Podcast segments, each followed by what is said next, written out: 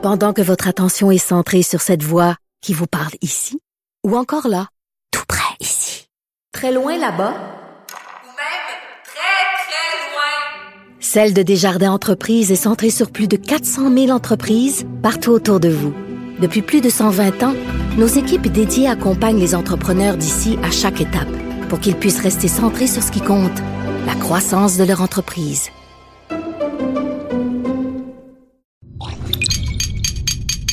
Cube Radio.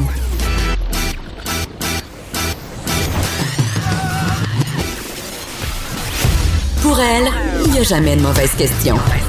De 13 à 15, Les effrontés. avec Geneviève Peterson.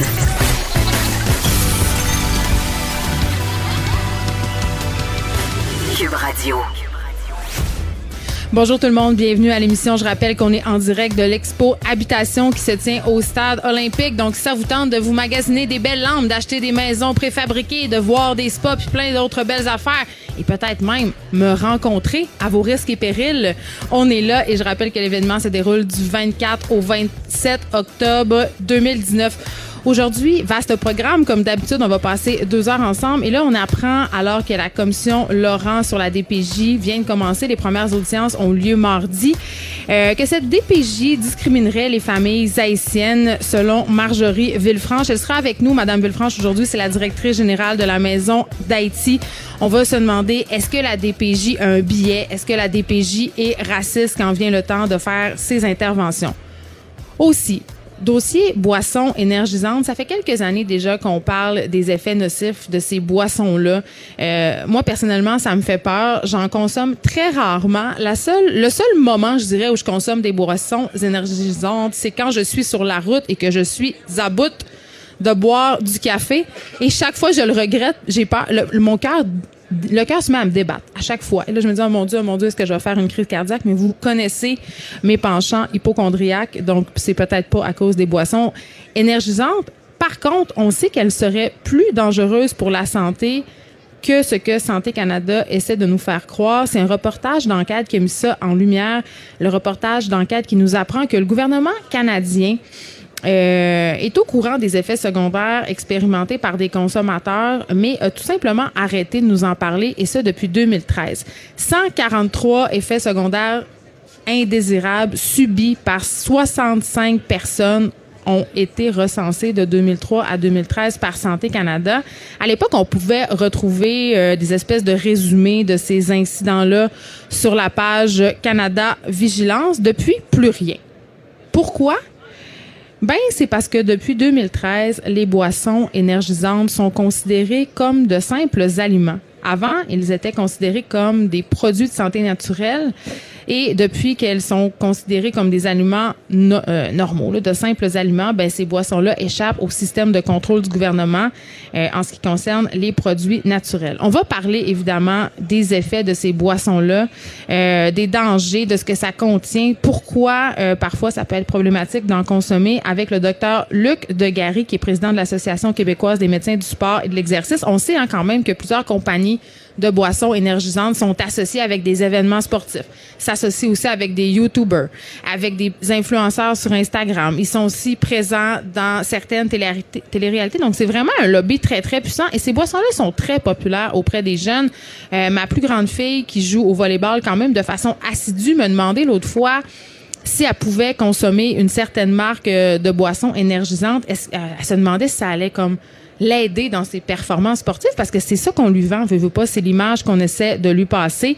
Euh, donc évidemment, je lui ai dit non, mais c'est dur de résister à ces boissons-là parce qu'on a l'impression que c'est quand même inoffensif. Hein, ça vient dans une canette de liqueur, dans une bouteille de jus. Euh, donc euh, on sait pas trop. C'est évidemment euh, le marketing vise les jeunes.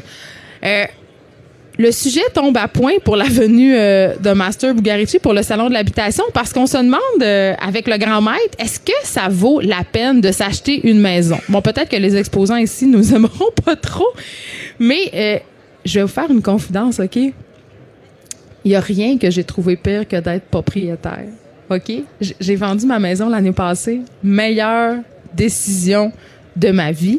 Être propriétaire, c'est pas fait pour tout le monde. On nous vend cette espèce euh, un peu de, rêve-là. -là, c'est la représentation même de la vie adulte. hein. Vous savez, tu t'en vas chez vous, tu t'achètes un condo, une maison. Mais c'est ça le problème. Quand on achète la maison, on voit juste ça, la maison. OK? En tout cas, pour ma part, moi, je ne pensais pas du tout à l'entretien, aux rénovations, à l'argent que j'allais devoir me mettre de côté pour quand ma toiture allait couler euh, par temps de pluie. Euh, je voyais juste, justement, la maison bâtiment. Puis juste pour vous dire, là, j'ai fait, puis vous le savez, mais je, je le redis, j'aime ça le dire, j'ai fait vider de la roche dans ma cour arrière. OK? Tellement jaillit l'aménagement paysager. Je le sais, là, c'est pas bon pour les îlots de chaleur, mais c'est excellent pour mon moral. En ce moment, je suis en appartement, je suis très heureuse. J'ai un petit bout de gazon et c'est déjà trop d'engagement. C'est trop d'engagement paysager pour moi. D'ailleurs, j'imagine ici qu'il doit avoir un kiosque de faux gazon. Là, ça, ça serait, ça serait très bon pour moi. Donc, on va se parler. euh, Je pense que Master Bugarici veut vendre sa maison. On va prendre des décisions aujourd'hui avec lui. On reçoit aussi aujourd'hui l'humoriste et autrice Léa Strelinski qui vient de publier son tout premier livre. Et mon petit doigt me dit que ça sera pas le dernier. Parce que Léa euh, elle est drôle dans la vie, mais je peux vous dire, pour avoir lu euh, son petit livre, que j'ai ri fort. Et ça, c'est rare que ça m'arrive. Ça s'appelle La vie n'est pas une course. Et justement, ben, on va se demander pourquoi on est toujours à la course et surtout, euh, après quoi on court, puis qu'est-ce qu'on peut faire pour arrêter de courir comme des poules pas de tête. J'ai vraiment hâte. J'ai vraiment hâte parce que moi, j'ai l'impression que ma vie, c'est ça, une espèce de longue course où ça ne s'arrête jamais. J'ai l'impression que j'ai jamais de temps pour moi. D'ailleurs, hier, c'est drôle, on faisait une chronique avec notre recherchiste Frédéric Mockel parce que je lui avouais que j'avais même pas eu 13 minutes dans ma soirée pour écouter un vidéo qu'il m'avait envoyé.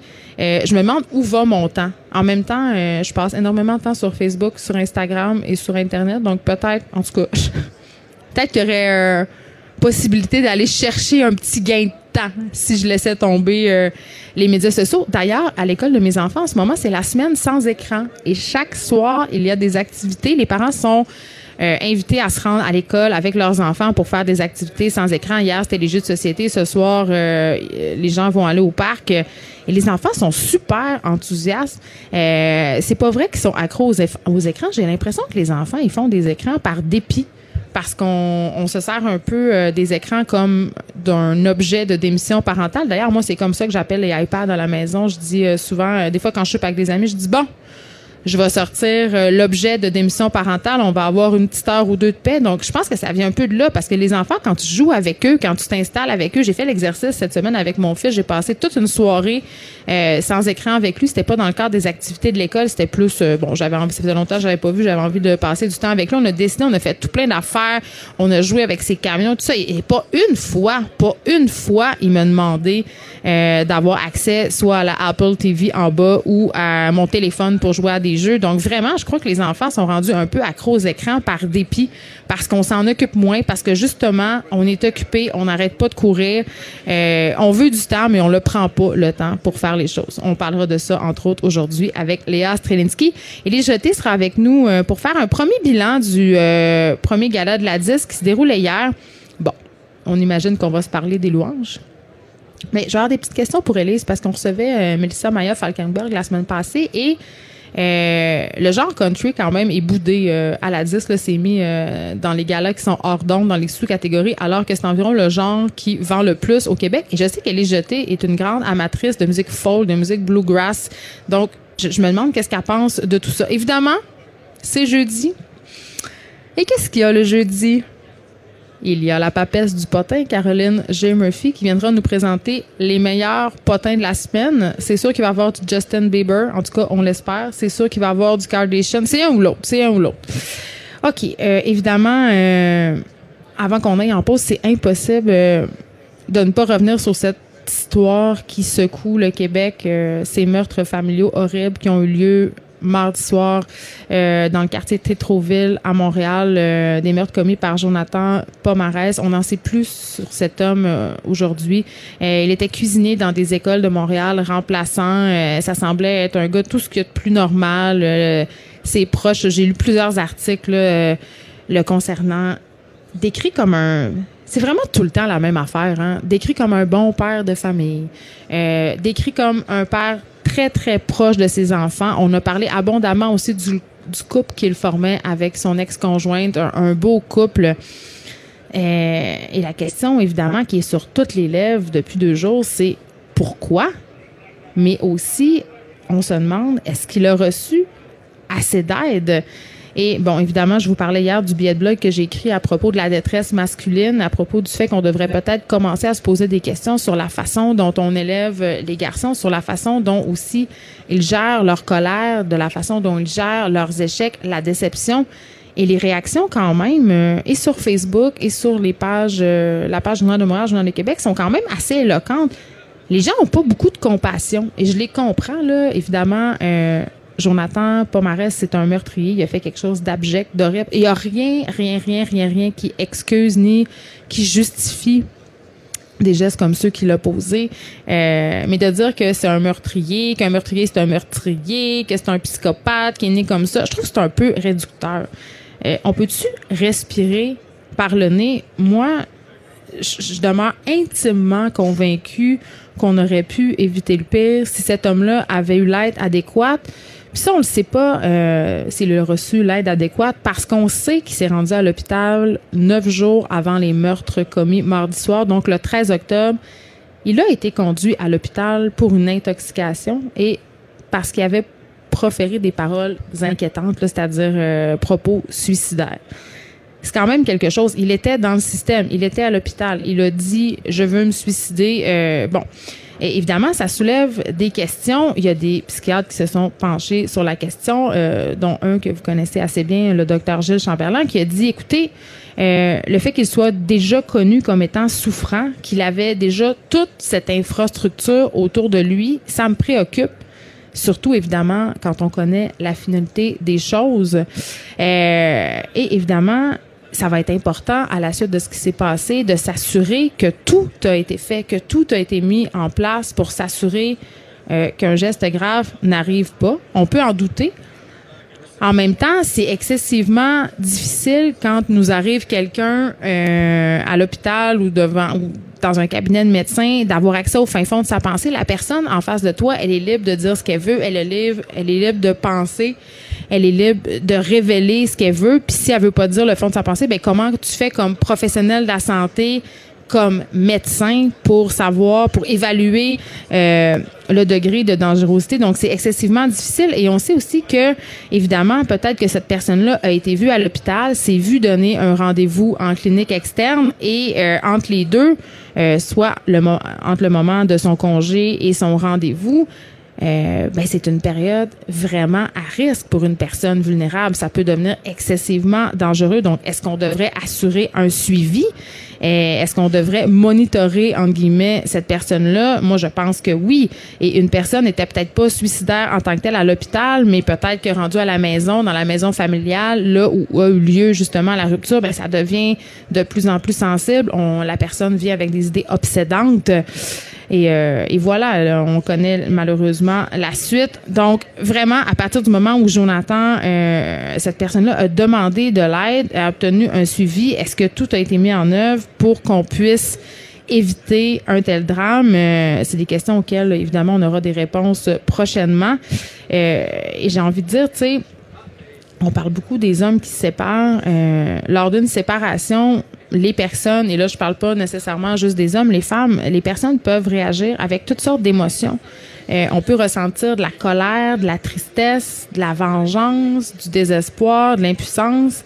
Euh, ça peut être très, très, très, très, très rock and roll. Surtout quand on a des enfants, euh, on devient très émotif et sérieusement, euh, la colère peut devenir quelque chose de très dangereux. Et je trouvais euh, très intéressant que le docteur euh, Gilles Chamberlain insiste sur les signes parce que beaucoup, j'ai beaucoup lu ça dans les commentaires. Ouais, mais il devait avoir des signes. Puis moi-même, je l'ai dit. Je demande souvent. Ben, il était où l'entourage? Elle était où la famille? Comment ça que personne s'est rendu compte de rien? sauf que le docteur Chamberlain insiste pour dire que même s'il y a des signes, souvent, comme dans le cas des personnes qui se suicident, c'est qu'on les voit rétrospectivement, c'est-à-dire après coup. Euh, et le danger là-dedans, c'est que les gens se culpabilisent et se disent, ben j'aurais dû faire euh, ci, j'aurais dû faire ça. Puis c'est pas si facilement prévisible. Euh, je vous rappelle que si vous avez quelqu'un dans votre entourage qui est en détresse ou si vous êtes vous-même en détresse, il y a les maisons oxygènes qui existent pour les hommes. Il y a aussi l'organisme Père séparé et il y a la ligne évidemment de prévention du suicide 1 866 appel. On s'arrête un instant. Pendant que votre attention est centrée sur vos urgences du matin, vos réunions d'affaires du midi, votre retour à la maison ou votre emploi du soir, celle de Desjardins Entreprises est centrée sur plus de 400 000 entreprises à toute heure du jour. Grâce à notre connaissance des secteurs d'activité et à notre accompagnement spécialisé, nous aidons les entrepreneurs à relever chaque défi pour qu'ils puissent rester centrés sur ce qui compte, le développement de leur entreprise. Écrivaine, Blogueuse. scénariste et animatrice. Geneviève Peterson. La Wonder Woman de Cube Radio. Bon, c'est très préoccupant cette histoire de boissons énergisantes qui seraient plus dangereuses pour la santé que ce que Santé Canada veut bien nous dire. J'en parle avec le docteur Luc Degary, qui est président de l'Association québécoise des médecins du sport et de l'exercice. Bonjour, Monsieur Degary. Bonjour, Mme Peterson.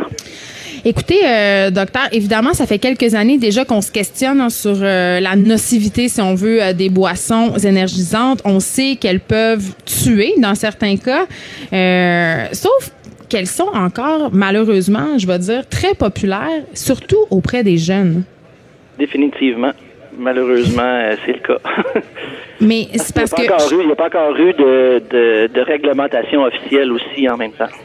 Oui, ben là, euh, on reviendra parce que la ministre, quand même, euh, vient d'annoncer, la, la ministre québécoise de la Santé, elle vient d'annoncer qu'elle va se pencher prochainement sur le dossier des boissons énergisantes caféinées et qu'on envisage quand même d'interdire la vente au moins de 16 ans. Là, je pense que c'est une bonne chose, mais à l'heure où on se parle, il y a quand même rien qui est fait. Et Santé Canada, depuis euh, évidemment quelques années, ne répertorie plus les incidents malheureux qui sont liés à ces boissons-là. Et moi, je, je suis mère de trois enfants. Évidemment, mes filles, mon garçon sont attirés vers ces canettes colorées-là. Et j'ai tout le temps, je sais pas jamais quoi leur dire par rapport aux ingrédients qui sont problématiques dans ces boissons-là parce que c'est très différent d'une à l'autre. Oui, oui. Et la première, c'est la quantité de caféine qu'il y a dans ces boissons-là. Euh, si on regarde là, souvent la moyenne euh, qui peut se retrouver, c'est environ 180 mg de caféine. Donc, si on compare Ok. un café normal qui est entre 70 et 100 mg environ de caféine, euh, vous pouvez faire le calcul que c'est déjà au moins deux, ca- deux cafés dans une canette. Fait que ça, c'est la première chose. Puis on Et, donne pas de café à nos deuxième- enfants. Ouais, ben, c'est ça. La deuxième chose, c'est que les, jeunes en bas de 16 ans métabolisent moins bien la caféine. Donc, ils sont moins capables de dégrader la caféine dans leur système, ce qui fait que le taux va rester plus élevé plus longtemps. OK. Euh, c'est quoi les effets indésirables qu'on a pu observer avec les années par rapport euh, aux boissons énergisantes? La liste est très longue, mais ceux qu'on voit le plus souvent, c'est des palpitations, donc le cœur qui a tendance à battre beaucoup plus rapidement, euh, des nausées, les maux de tête, des étourdissements. euh, ça, c'est les effets secondaires là, qui sont rapportés le plus le plus souvent. Mais euh, on a aussi des situations où les gens ont des convulsions, donc euh, ils peuvent perdre, facilement perdre connaissance. Et on a quelques événements euh, tragiques là, de décès associés. Là. Bon, euh, Monsieur Degary, vous êtes président de l'Association québécoise des médecins du sport. Évidemment, vous côtoyez beaucoup de sportifs. Et c'est-tu moi où j'ai l'impression que ces compagnies-là visent beaucoup l'industrie du sport? On a vu Red Bull, notamment, s'associer à de grands événements sportifs, même en commandité. Là, je pense, entre autres, au saut extrême euh, dans, dans l'espace commandité par Red Bull. Et il y a cette idée quand même que ces boissons-là peuvent favoriser ou augmenter, si on veut, les performances sportives. Ben, par rapport à la publicité, ça, on s'entend que je, je suis pas la personne qui peut me pencher par rapport à ça. C'est, pas notre prise de position là en termes de publicité ces choses-là. Sauf que euh, souvent, en général, les gens vont ont de la difficulté à euh, séparer les boissons énergisantes versus les boissons euh, hydratantes sportives plus du type Gatorade ou des choses comme ça. Donc les gens ils mélangent un peu les deux. Fait que, on est en train de faire de l'activité physique, puis on prend du, du Red Bull pour n'en nommer qu'un, là, mais les boissons énergisantes versus Mhm. Il y en a plein, là. on se met à risque. Là.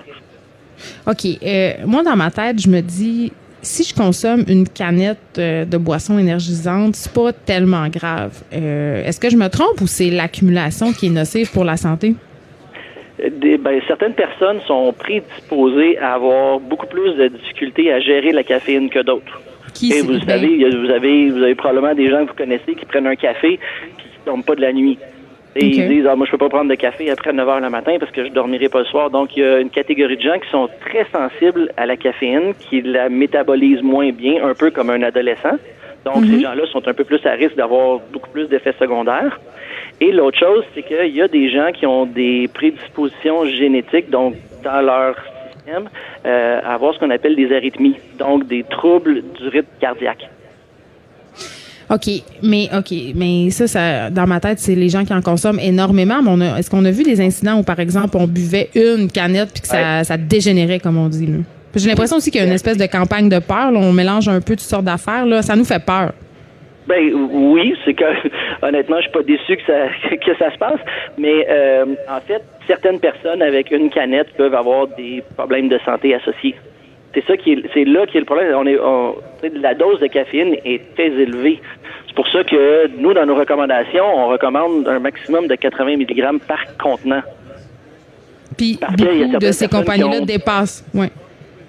Donc c'est là, c'est là nos recommandations. La première, c'est ça. Puis la deuxième, c'est que euh, un, par rapport aux jeunes, on prône une interdiction au, au- de la vente aux jeunes en bas de 16 ans parce que eux métabolisent moins bien. Donc déjà là, sont plus à risque d'avoir des effets néfastes s'ils ont trop de caféine dans leur corps.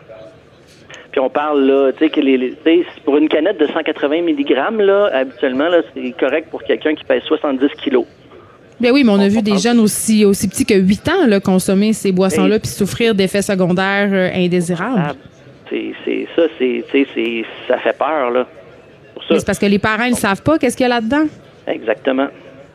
Vendu, là, ben, La difficulté qu'on a, c'est que maintenant, depuis 2013, c'est vendu comme un aliment. Ben oui, c'est ça que je disais en, en début d'émission. Puis le problème aussi, c'est que là, on parle beaucoup de caféine, docteur de Gary, mais en même temps, euh, on peut lire toutes sortes d'autres ingrédients, là, la taurine, le ginseng. Ça, c'est- c'est- c'est-tu mauvais? C'est-tu bon? Parce que euh, la marque Gourou, en- là, je, on veut pas cibler aucune marque, mais en même temps, Gourou fait son marketing en disant que c'est une boisson naturelle. Mais est-ce que c'est si naturel que ça, tu sais? Ben, en tout cas, c'est pas des c'est pas des éléments chimiques qui sont ajoutés, mais euh, faut pas oublier que dans la guarana, le maté, l'herba, il y a encore de la caféine. Donc, on rajoute à la caféine de base. On peut rajouter des doses de caféine qui sont plus élevées. Puis aussi, en même temps, c'est que ces effets-là, on a de la difficulté encore. euh, on n'a pas réussi à démontrer là, avec la- la recherche si les effets sont additifs ou multiplicateurs. C'est-à-dire? C'est-à-dire que si, disons qu'il y a 5, 120 mg de caféine qui vient du café, il y en a 30 mg qui viennent du guarana, mettons, euh, Ouais. ça donnerait 150 mg de caféine. On peut s'attendre à une certaine réponse avec 150. Sauf qu'on ne sait pas si, en ajoutant tous les autres éléments nutritifs qui sont inclus dans la boisson, ça ne donne pas comme si on avait 300 mg de caféine. Tu voulais dire que ça peut multiplier les effets. Euh, OK. Euh, ce qui est préoccupant aussi, à mon sens, euh, en tout cas, c'est que j'ai l'impression, puis c'est ce que le reportage d'enquête nous apprend, c'est qu'il y a un certain lobbyisme par rapport euh, au gouvernement, c'est-à-dire que les compagnies engagent les mêmes personnes qui ont représenté, par exemple, les cigarettiers pour les représenter auprès du gouvernement, auprès de Santé Canada. Euh, et on sait quand même que c'est une industrie qui est très, très, très lucrative. Est-ce que vous avez l'impression que du côté de Santé Canada, on prend le problème assez au sérieux comme médecin? Je peux pas vraiment me porter, ce- je peux pas vraiment porter de jugement donner tu sais, de commentaires par rapport à ça. Santé Canada, normalement, devrait faire leur devoir pour protéger le public. Ben, on comprend qu'ils le font pas. là. Pourquoi, Mais, pourquoi les boissons ont été classées comme un aliment euh, alors qu'ils étaient considérés comme des, euh, des produits naturels avant? Est-ce que vous le savez? Non. Jamais, je peux pas répondre à cette question-là. Je sais pas pourquoi comme- ils ont décidé de changer. Mais maintenant, ce que les gens peuvent faire, c'est que s'ils ont des effets indésirables, c'est d'appeler le centre anti-poison puis de les rapporter. Parce que ça va être compilé. Exactement. Parce que OK. un aliment. Et là, là, ouais. Mais en tout cas, je sais pas si vous êtes comme moi, mais moi, j'interdirais carrément la vente des boissons énergisantes, mais peut-être que je suis un peu extrémiste dans mes Hey, nous, positions. c'est ce qu'on docteur recommande Degas. en bas de 16 ans. Moi, moi, j'interdirais ça carrément. J'interdirais Ben- aussi les cigarettes. Mais bon, ça serait privé, ça serait privé euh, une partie de la population de leurs droits, j'imagine. exactement. Je suis en partie d'accord avec vous, mais euh, on peut pas euh, non plus Non, non. empêcher les gens Il de faut faire- laisser, il faut laisser le libre arbitre aux personnes. Merci, docteur Luc de Gary. Je rappelle que vous êtes président de l'Association québécoise des médecins du sport et de l'exercice. Quand même assez préoccupant, euh, ce dossier-là. Évidemment, euh, je le soulevais avec le docteur euh, de Gary, cette espèce de, de système de lobby qui ont fait pression auprès du gouvernement, euh, qui ont engagé les firmes les mêmes qui ont représenté les cigarettiers. On sait que ces gens-là font faire des études, euh, qu'ils euh, commandent des études, qu'ils paient pour avoir des résultats favorables et que souvent... les quand on obtient des résultats qui sont compromettants, moins le fun, ben c'est tout simplement balayé sous le tapis. On joue avec les chiffres et pour vrai, moi ça me fait capoter quand on voit justement ces compagnies-là euh, commanditer des événements, euh, des sportifs. J'en parlais tantôt. Gourou a un partenariat avec Occupation Double. Red Bull s'associe à plusieurs youtubeurs. Je pense entre autres euh, Lisanne Nadeau. Elle avait- euh, tout le monde a des frigidaires euh, euh, Red Bull dans sa chambre, euh, des événements sportifs. Donc vraiment, c'est un puissant, puissant, puissant lobby. Euh, ce sont des opérations marketing euh, qui sont grassement financées. Et force est d'admettre que ça attire les jeunes. Mes enfants en veulent, vos enfants en veulent. Et c'est un peu comme l'alcool, la cigarette, le tabac, ce qui est dangereux, ça devient un peu attirant. Donc j'espère vraiment que le gouvernement va aller de l'avant et va interdire les boissons. Euh, énergisantes au moins de 16 ans. Moi, je le dis, je les interdirais carrément, mais bon, évidemment, il ne faut pas compromettre les libertés individuelles. On s'arrête un instant. Pendant que votre attention est centrée sur vos urgences du matin, vos réunions d'affaires du midi, votre retour à la maison ou votre emploi du soir, celle de Desjardins Entreprises est centrée sur plus de 400 000 entreprises à toute heure du jour. Grâce à notre connaissance des secteurs d'activité et à notre accompagnement spécialisé, nous aidons les entrepreneurs à relever chaque défi pour qu'ils puissent rester centrés sur ce qui compte, le développement de leur entreprise.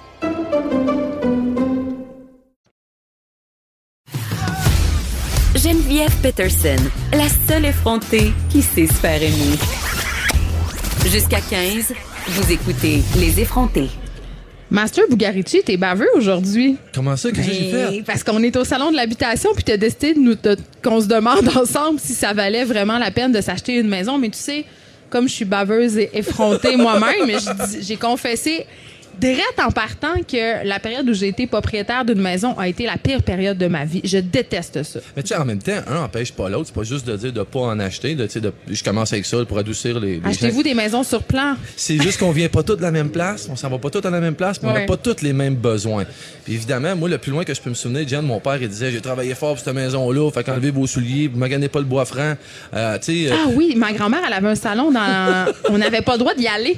ben, Tu sais, les meubles étaient plastifiés. Il y avait des plastiques, c'est divans. C'est ça que j'entendais tout le temps. C'est enlève tes souliers pour maganer le plancher. Ah non, c'est le temps de laver les fenêtres, c'est le temps du grand ménage. Ah, c'est vrai, faut que je fasse un backwash à la piscine. Oh non, la pas aller- crise de piscine. Ben, faudrait que je change du bardeau sur le toit. Hey, Ouais. c'est vrai, les gouttières, faut les vider, sont pleines. Demain matin, faut se lever tôt parce que l'entrée est pleine de neige. Et nous, il y avait la corvée de feuilles. Ben, ça finissait plus, Jen. Tu sais que ma maison d'enfance, il y avait, avant qu'on déménage dedans, il y avait deux courts de tennis en avant que mon père, mon père a fait enlever. Mais je veux dire, t'imagines donc la grandeur du terrain? Est-ce que t'imagines, Master, que la corvée de feuilles, là, a duré deux semaines? C'est exactement ça. Mais l'affaire avec mon père, c'est Yvon, lui, ça lui faisait plaisir de faire ça. Lui, entretenir sa Ouais. maison, prendre soin de ses affaires. Comment entretenir son âme? Ben, c'est en plein ça. Je parce sais. que, tu sais, même, même à ce, moment-là, lui, il a acheté ça en 72, avant les fils. Quand il a acheté son Payé ça bungalow. 20 000. Non, ben, c'est malade parce que justement, lui, il avait choisi, même à l'époque, ça coûtait juste 2000 pièces de plus de faire sa maison en briques. Il avait dit non, je le fais pas, j'ai pas un moyen.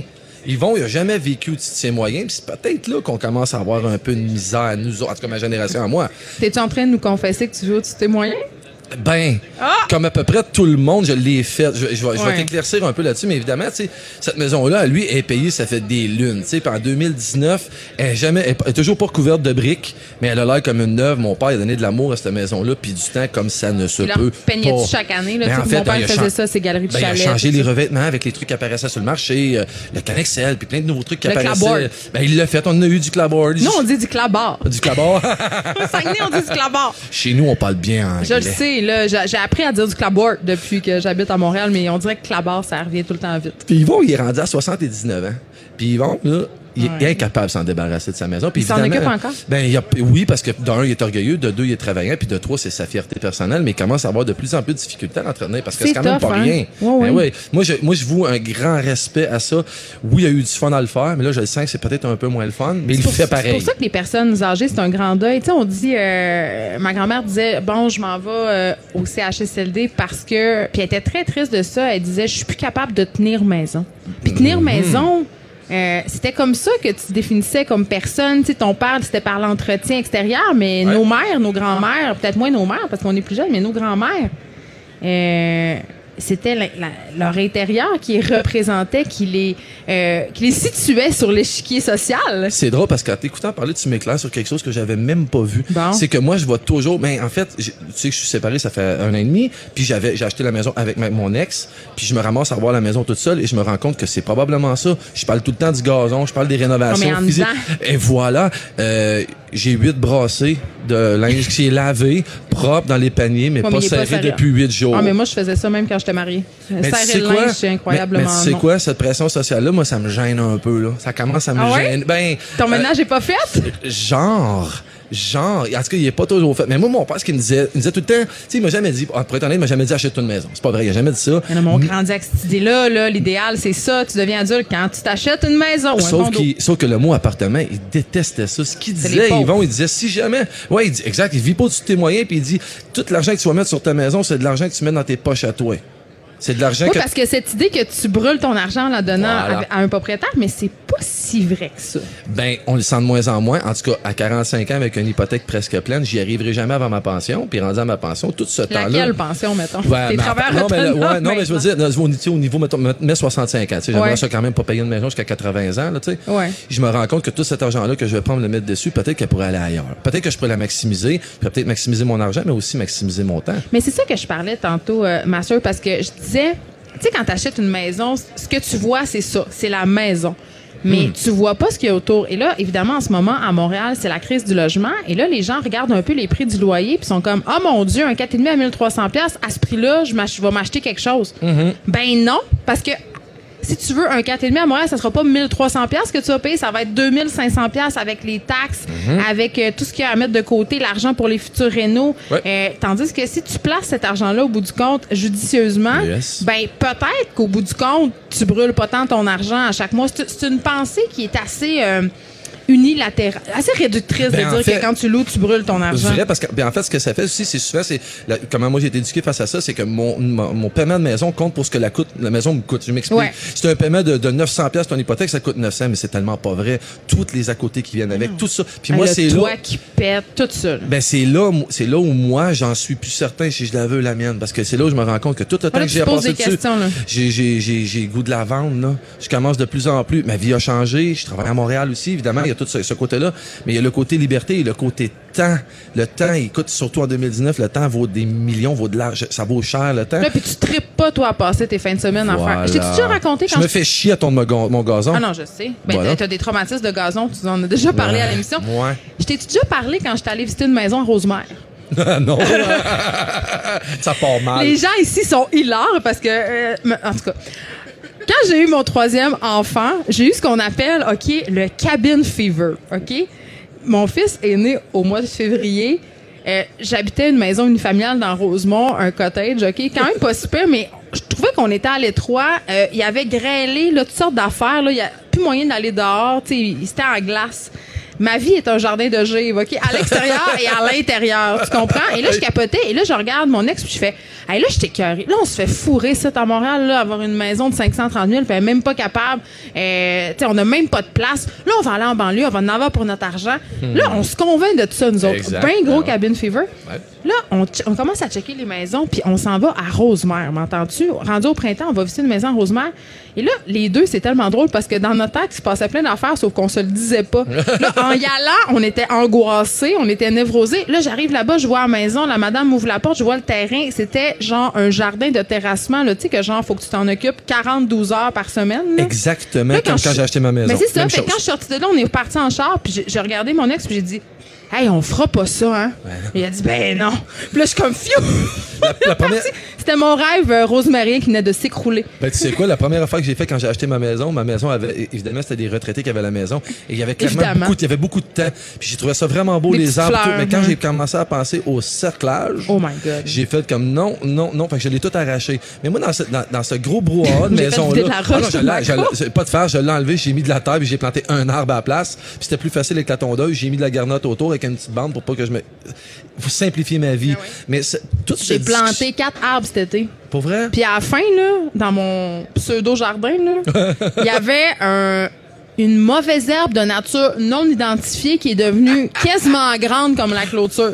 C'était comme une joke. Mon chum a été obligé de sortir une bêche pour le parce qu'il y avait des racines tellement fortes qu'on n'était pas capable de l'arracher. t'as-tu fait pousser du spot à ton insu, quoi? Non, non, c'était pas du pot. Ben en fait, moi, d'où je viens, en fait, ce que, là où j'en ai, c'est que d'où je viens, c'est que cet accomplissement-là de vie reposait beaucoup sur ça, reposait beaucoup sur le fait d'avoir ta maison. Puis c'est Mm. quand j'ai eu, quand j'ai, ma, pardon, ma copine de l'époque est tombée enceinte, c'est là où j'ai senti cette pression-là que je pouvais pas croire que j'allais élever un enfant dans un appartement. C'était comme un, non, mais je pensais comme ça réellement. J'ai tout fait et j'ai eu ma maison avant que l'enfant naisse. C'était cette pression-là. Puis là, mes enfants, évidemment, c'est passé 12 ans. J'en ai trois, puis ont grandi. Ils sont de moins en moins à la maison sont extrêmement traîneux, même si j'essaie d'être le meilleur père au monde, sont extrêmement traîneux. Ils ont- J'ai 3000 queues de pieds de plancher. Ça lui a fait 3000 queues de pieds de plancher à, à pouvoir traîner leurs affaires. Ouais. Puis moi, ma, ma- ma question revenait à l'essentiel, c'est est-ce que mes enfants sont plus heureux parce qu'on a une maison? Puis aujourd'hui, je suis obligé de te répondre absolument. Non, mais c'est souvent nous qui voulons ça. Euh, tu sais, euh, je connais des gens qui se sont séparés récemment, puis du monde qui, qui saigne à blanc pour payer, continuent à payer leur grosse maison. Puis quand je leur demande, mais pourquoi tu gardes ta grosse maison? C'est tu sais quoi la réponse? La pression sociale. Non, les enfants. Ouais. Hey, mes enfants, là, ils Ouais. Mm. peuvent pas aller vivre d'un 4,5, ça n'a pas de bon sens. Ben pourquoi? C'est quoi, moi, mes S'ils ont enfants? une chambre puis un parc en face, pourquoi? C'est Ça en exa- sac, les enfants. on est connectés parce que c'est exactement là, je m'en allais. Parce que moi, la piscine qu'il faut que j'arrange à tous les semaines puis qu'ils viennent se Hey, on l'a parti au mois de juillet cette année. Juste te dire, puis on l'a fermé trois semaines plus tard. tu l'as jamais lavé puis était fermée en mois Hey, d'août? C'était dégueulasse. Non, mais on- il y a des piscines publiques dans toutes les, dans Eh toutes oui. les villes. Il y, a- y a des parcs, il y a tout. Hey, mais quand tu vas en banlieue, les gens les utilisent pas, ces infrastructures. Ben. Pourquoi? Ben, Parce que c'est pour les pauvres. C'est ben, ça dans la mentalité. Je pense que je vais changer de catégorie. Je suis en grande réflexion. J'ai eu la conversation avec mes enfants. Ils sont bien d'accord. La seule affaire qu'ils veulent, ils m'ont dit qu'ils aimeraient savoir chacun leur chambre. Ben, ça, je comprends. Je suis prêt à coucher sur un sofa pour qu'ils aient leur chambre cette année. Non, t'es pas prêt. T'es Non, pas, c'est pas non, vrai. t'es vraiment pas prêt. Non, mais c'est pas vrai, mais tout ça, c'est en fait, c'est de savoir, on vient pas tous de la même place. Évidemment, Non. moi, j'ai été élevé par des boomers, j'ai senti cette pression-là qui était pas directement liée à mes parents. Non, c'est mais social. Assez social, puis que je suis en train de m'en sortir parce que oui, on évolue, puis une maison maintenant, c'est pas juste un bungalow qui t'attache. T'as 50 millions de sortes de maisons, t'as les petites maisons, t'as les conteneurs recyclés, t'as plein de trucs, t'as plein Hey, d'alternatives ça. comment les gens. Moi, ça me fait capoter, là, la grandeur. Tu sais, à un moment donné, c'était la mode euh, des grandes cuisines. Ouais. Là, plus ta cuisine était grande, mieux c'était. Là, c'est les salles de bain. Ouais, ouais. Toi, tu sais, là. Ouais, t'as j'en j'en ai fait Bon, ben, 18 c'est ça. Ouais. Master il a posé de la, de la céramique dans des douches. Ouais. C'était un, un artisan de la douche, comme on dit. Ouais, ouais. Eh, c'est quoi notre problème avec les salles de bain? Pourquoi il faut que ça soit des palaces? Parce que Mhm. à chaque fois que je vais dans des maisons en banlieue, parce qu'à Montréal, évidemment, on n'a pas l'espace pour ça, ou si tu as l'espace pour ça, c'est parce que tu es très riche. Uh-huh. Eh, les, salles de bain sont immenses. Immenses. C'est souvent. Puis là, je, je veux pas envoyer ça sur les femmes, évidemment, c'est Bon. un problème masculin aussi, mais il faut en parler. Non, non, il faut en Elle a parler. quitté les lieux. Oui, non, mais c'est parce que c'est cette, cette pression-là, les médias sociaux jouent là-dedans, dans ça. Là. Tout, ben, ça. Mais la salle de bain, en même temps, c'est pour faire pipi puis prendre son bain? Je suis bien d'accord, mais la gang qui tripe sur Kardashian puis qui la regarde dans son palais royal, puis finalement, Ah ouais, c'est juste la chambre de bain. Fait que t'as toutes ces empreintes-là. Moi, ce que je disais toujours à mes clients, c'est en autant que t'aies de la place pour tes pieds quand t'es assis à la Ouais. mais toi, donc une belle grosse douche. Évidemment, je prêchais ma paroisse Ouais, parce mais que je fais dans les douches. douches, on peut faire des affaires le fun. T'as tout compris. J'ai toujours dit une douche, c'est multitask. Tu peux faire plusieurs choses dans une douche. Alors maximise ta douche, puis laisse faire le pied carré qui sert à rien entre le bain, ta douche puis la toilette. Je sais pas si tu avais vu, euh, c'est un reportage qui avait été publié par la presse. Ça fait quelques années. Euh, C'était sur à quel point les gens s'endettent pour avoir des maisons qui sont au-dessus de leurs moyens. Et quand on entre dans ces maisons-là, Mhm. Ouais. elles sont vides. C'est clair. Moi, j'avais euh, la mère d'une amie à moi qui était séparée. Elle, euh, cette famille-là habitait Outremont. Évidemment, c'était pas décassé. On Ouais. s'entend. Ouais. Euh, mariée à un avocat. Lui décide qu'il sac son camp. Je ne sais pas avec qui. Mhm. Elle, elle s'obstine qu'elle veut garder la maison. Et à un moment donné, j'allais passer du temps là et on soupait sur une table à pique-nique à l'intérieur. Wow. Et la maison tombait en ruine parce que la madame, elle avait pas d'argent pour rénover la maison, puis elle avait pas non plus d'argent pour la meubler. Et ça, c'est pas juste dans des maisons d'outre-monde. On voit Ben ça à ben. Laval, les espèces de grosses maisons en carton, les châteaux Walt Disney. Sais ce que j'ai vu rien. Les gens se saignent à blanc pour je sais pas quoi. En 18 ans, ce que j'ai vu, de, de- la plus grosse chose de différence que j'ai vu en 18 ans de construction, j'ai commencé au début des années 90 en construction. Ouais. Puis quand j'ai commencé dans la construction, un couple qui s'achetait une maison, s'achetait un bungalow. OK? Puis moi, j'arrivais, Puis fallait. tu grossissais, là. Tu changeais de maison Non, mais regarde bien c'était c'était beaucoup plus, c'était encore mieux que ça. C'est que moi, quand j'arrivais à ces, moi, j'ai toujours été dans la céramique. Donc, j'étais dans les derniers à passer. Les maisons étaient presque finies quand j'arrivais dans la maison. Je faisais mes jobs. Au début, les, les terrains, les jeunes, le terrassement n'était pas fait. Il n'y avait pas de clôture. L'entrée est en roche. Parce qu'il y avait plus d'argent. Non, non, parce que les gens vivaient avec le moyen. Mais c'est ça, Les il y avait plus d'argent. Ils allaient, ils allaient avec ce qu'ils avaient de besoin, Ouais. puis on faisait des chambres de bain normales. Dans les débuts des années 2000, bon, ben là, il a commencé à- Les jeunes couples, il n'y avait pas plus d'argent. là. Ça coûtait plus cher à vivre. Mais là, je les voyais avec leur entrée à pavé uni. La maison n'était même pas finie. là. C'était clôturé. Il y avait une piscine dans le cour qui était clôturée aussi. Cette, cette démence-là d'avoir tout du premier coup sans vouloir attendre, sans- comme Yvon il disait, ramasse ton argent. Ramasse ton argent, puis après, toutes tes affaires quand tu as les moyens de les avoir. Mais aujourd'hui, les gens, quand ils construisent une maison, elle est finie, finale, quand ils rentrent dedans. Bien souvent. chose- C'est une folie, là. Il y a quelque chose que, en tout cas, moi, je trouve absolument excessivement pernicieux. Ça s'appelle la marge de crédit hypothécaire. Le mal. Ça, c'en est de la corde pour te pendre, euh, faire, à, faire à croire à quelqu'un qui peut aller jusque-là dans ses dépenses, La marge, de crédit, qu'il va y hypo- aller. la marge de crédit hypothécaire, euh, ça veut dire c'est une marge de crédit qui fait que tu peux hypothéquer jusqu'à 80 de la valeur de ta maison. C'est énorme. C'est, ils te fournissent le câble pour te pendre Ben, avec. moi, ben, mon père, c'est ce qu'il disait, puis on va se laisser là-dessus. La banque veut ton bien et elle l'aura. C'est tellement vrai. Je peux, je peux-tu quitter le plateau en pleurant? Mais non! Mais là, qu'est-ce que tu vas faire avant? là? J'ai dit qu'on s'en allait, mais. Non, mais en fait, en fait, Tu vas- tu- en fait, c'est pas, pas- pas des, en fait, c'est pas des fétiches, c'est juste que rendu à 45 ans, mes positions ont changé, ma vision a changé, puis mes désirs ont beaucoup changé. J'ai une nouvelle vie, évidemment, puis je travaille plus à Montréal. Ça veut pas dire que je vais quitter Valleyfield. C'est juste que je suis rendu au point où j'en ai peut-être pas une besoin d'une maison, puis je suis rendu au point d'accepter que socialement, je m'en calisse, que vous, que vous tes enfants, ils sont là- bien ils sont d'accord. avec toi. La seule, la seule condition, ils veulent chacun, leur chambre. Pour faire quoi? Leurs affaires à eux.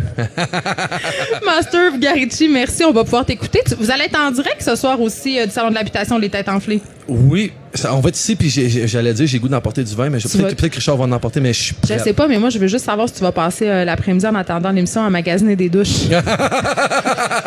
On s'arrête un instant.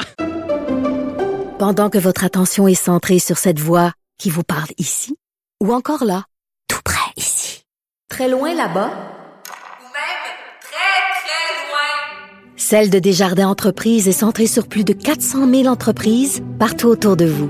Depuis plus de 120 ans, nos équipes dédiées accompagnent les entrepreneurs d'ici à chaque étape pour qu'ils puissent rester centrés sur ce qui compte, la croissance de leur entreprise.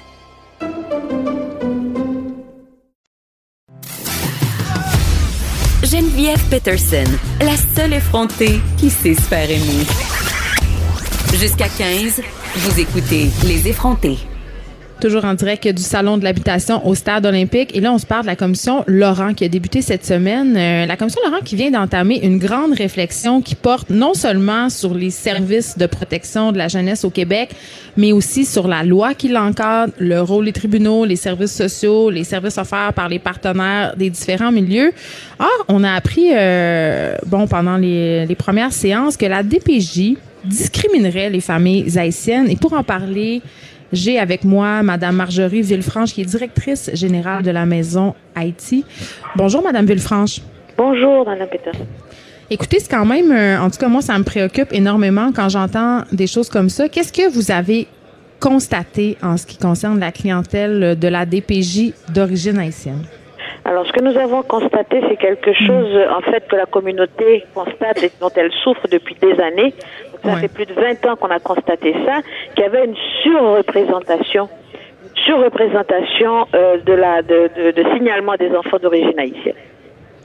OK. Euh, ces enfants-là qu'on signale à la DPJ, Oui. est-ce que est-ce qu'ils viennent de milieux défavorisés ou pas nécessairement? Autrement dit, euh, est-ce que ça veut dire que la communauté haïtienne est davantage aux prises avec des problèmes socio-économiques aux yeux de la DPJ?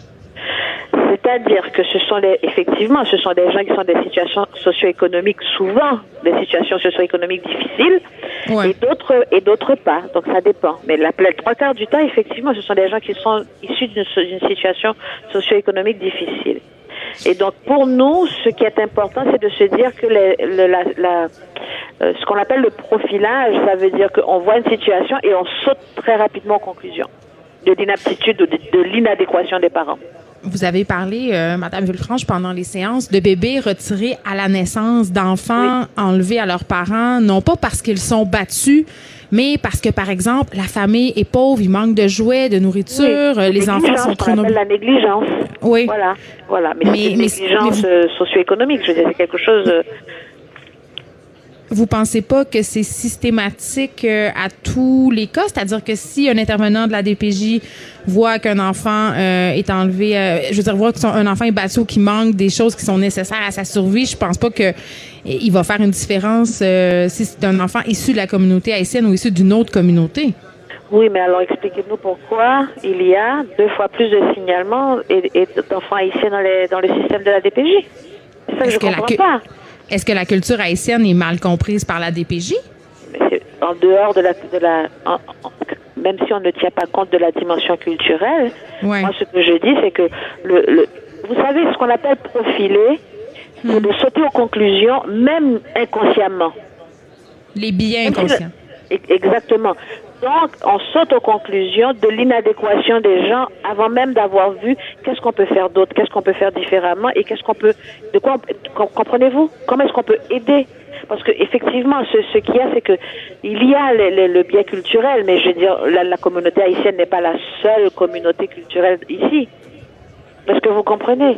Je comprends très bien. Nous, la question qu'on se pose, c'est pourquoi des enfants haïtiens? Ben, et quand même, euh, haïtienne. Il y a un commissaire euh, qui s'appelle Michel Rivard qui est juge au tribunal administratif du Québec et qui a été procureur à la DPJ pendant 25 ans.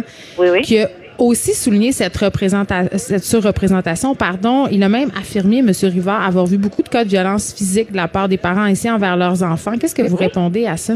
Les parents haïtiens sont plus méchants que les autres parents Ils sont plus méchants?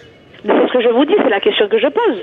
Parce que si vous me dites que les parents haïtiens battent plus leurs enfants que les autres, Non, je ne dis pas ça du tout. Je vous ça, pose la question. ça la, la pourquoi- question. C'est pour ça que je dis, en dehors du fait qu'il a été face à des, à des situations de, de, de, de violence physique, d'accord Est-ce que est-ce que c'est une raison pour avoir deux fois plus de signalements d'enfants d'origine haïtienne que les autres? C'est ça et la par- question qu'on se pose. Et c'est ça que la communauté haïtienne pose comme question depuis 20 ans. Et qu'est-ce que vous avez euh, comme réponse de la part de la DPJ, Madame Villefranche? Quand vous posez cette question-là, quand. Je veux dire, c'est pas seulement moi. Hein. Vous savez que il y a un, un, un- un chercheur, le docteur Lionel Bernard, ça fait depuis 2004 qu'il a sorti ses, ses recherches et statistiques en disant qu'il y avait deux fois plus de, de, de signalements. Deux fois plus.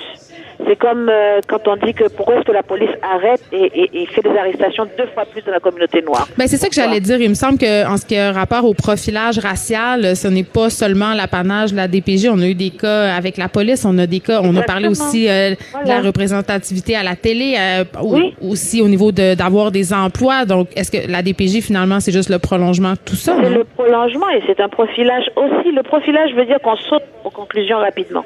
C'est ça que ça veut dire. Qu'est-ce que vous souhaiteriez, euh, Madame Villefranche? Est-ce que vous souhaiteriez, par exemple, je sais pas moi, que les parents qui arrivent ici euh, soient plus accompagnés? Est-ce que vous trouvez que la DPJ évite ce... je veux dire, ce que je pense, c'est de ne pas sauter aux conclusions immédiatement, donc de ne pas se laisser avoir par ce profilage et de se dire, OK, on est face à un parent, que, pouvons, que pouvons-nous faire? Parce que au départ, le parent n'est pas mauvais. C'est pas une méchante personne. Vous comprenez? Donc, face à un parent qui aime son enfant, que pouvons-nous faire? Et je pense que le modèle, par exemple, que dans la communauté, on a pu instituer dans certains organismes, qui est de, de se servir de médiation entre le travailleur social et le parent pour essayer de voir comment euh, euh, régler le problème qu'il y a avec l'enfant et au niveau de la négligence ou de la violence, je pense que c'est possible. C'est possible d'avoir un dialogue et de ne pas automatiquement sauter aux conclusions et de dire cette personne est coupable ou elle est inadéquate. Euh, vous, vous pensez, Madame Villefranche, que la DPJ aurait une attitude différente s'ils étaient en face, par exemple, d'une clientèle blanche ou appartenant à d'autres communautés?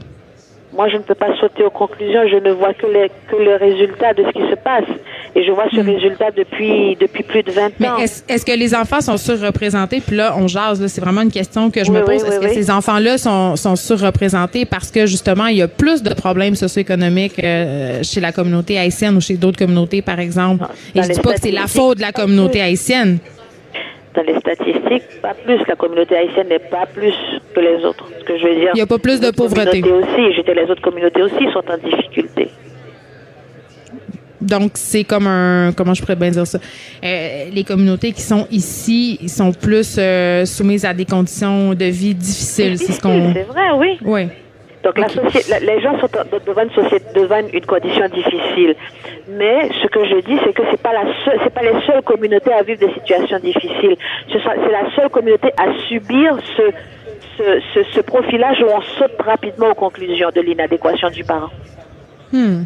Est-ce que ça ne serait pas ça, de sauter si rapidement à cette conclusion? Ben, en tout cas, j'espère que la commission Laurent va pouvoir répondre à cette question. Oui, oui. Parce que Ça c'est quand même assez préoccupant. Oui, tout à fait. Marjorie, Marjorie Villefranche, merci. Je rappelle que vous êtes directrice générale de la Maison d'Haïti et je veux juste préciser que les travaux de la commission Laurent euh, s'échelonneront sur une période de 18 mois. Donc, le rapport est attendu vers le 30 novembre 2020. C'est un dossier qu'on va continuer à suivre. Il y a des témoignages très, très touchants euh, qui défraient la manchette depuis mardi dernier des enfants de la DPJ. Je pense qu'il y a beaucoup, beaucoup, beaucoup de travail à faire euh, de ce côté-là parce qu'il y a pas mal d'incongruités. Et là, on vient de se parler de bien conscient de racisme, mais il y a bien d'autres choses problématiques à la DPJ. Merci beaucoup, Madame Villefranche. Pendant que votre attention est centrée sur vos urgences du matin, vos réunions d'affaires du midi, votre retour à la maison ou votre emploi du soir, celle de Desjardins Entreprises est centrée sur plus de 400 000 entreprises à toute heure du jour.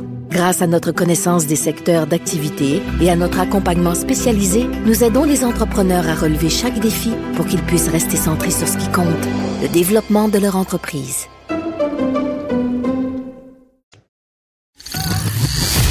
Les effronter. Avec Geneviève Peterson. Féministe assumée. Vous écoutez Les effronter.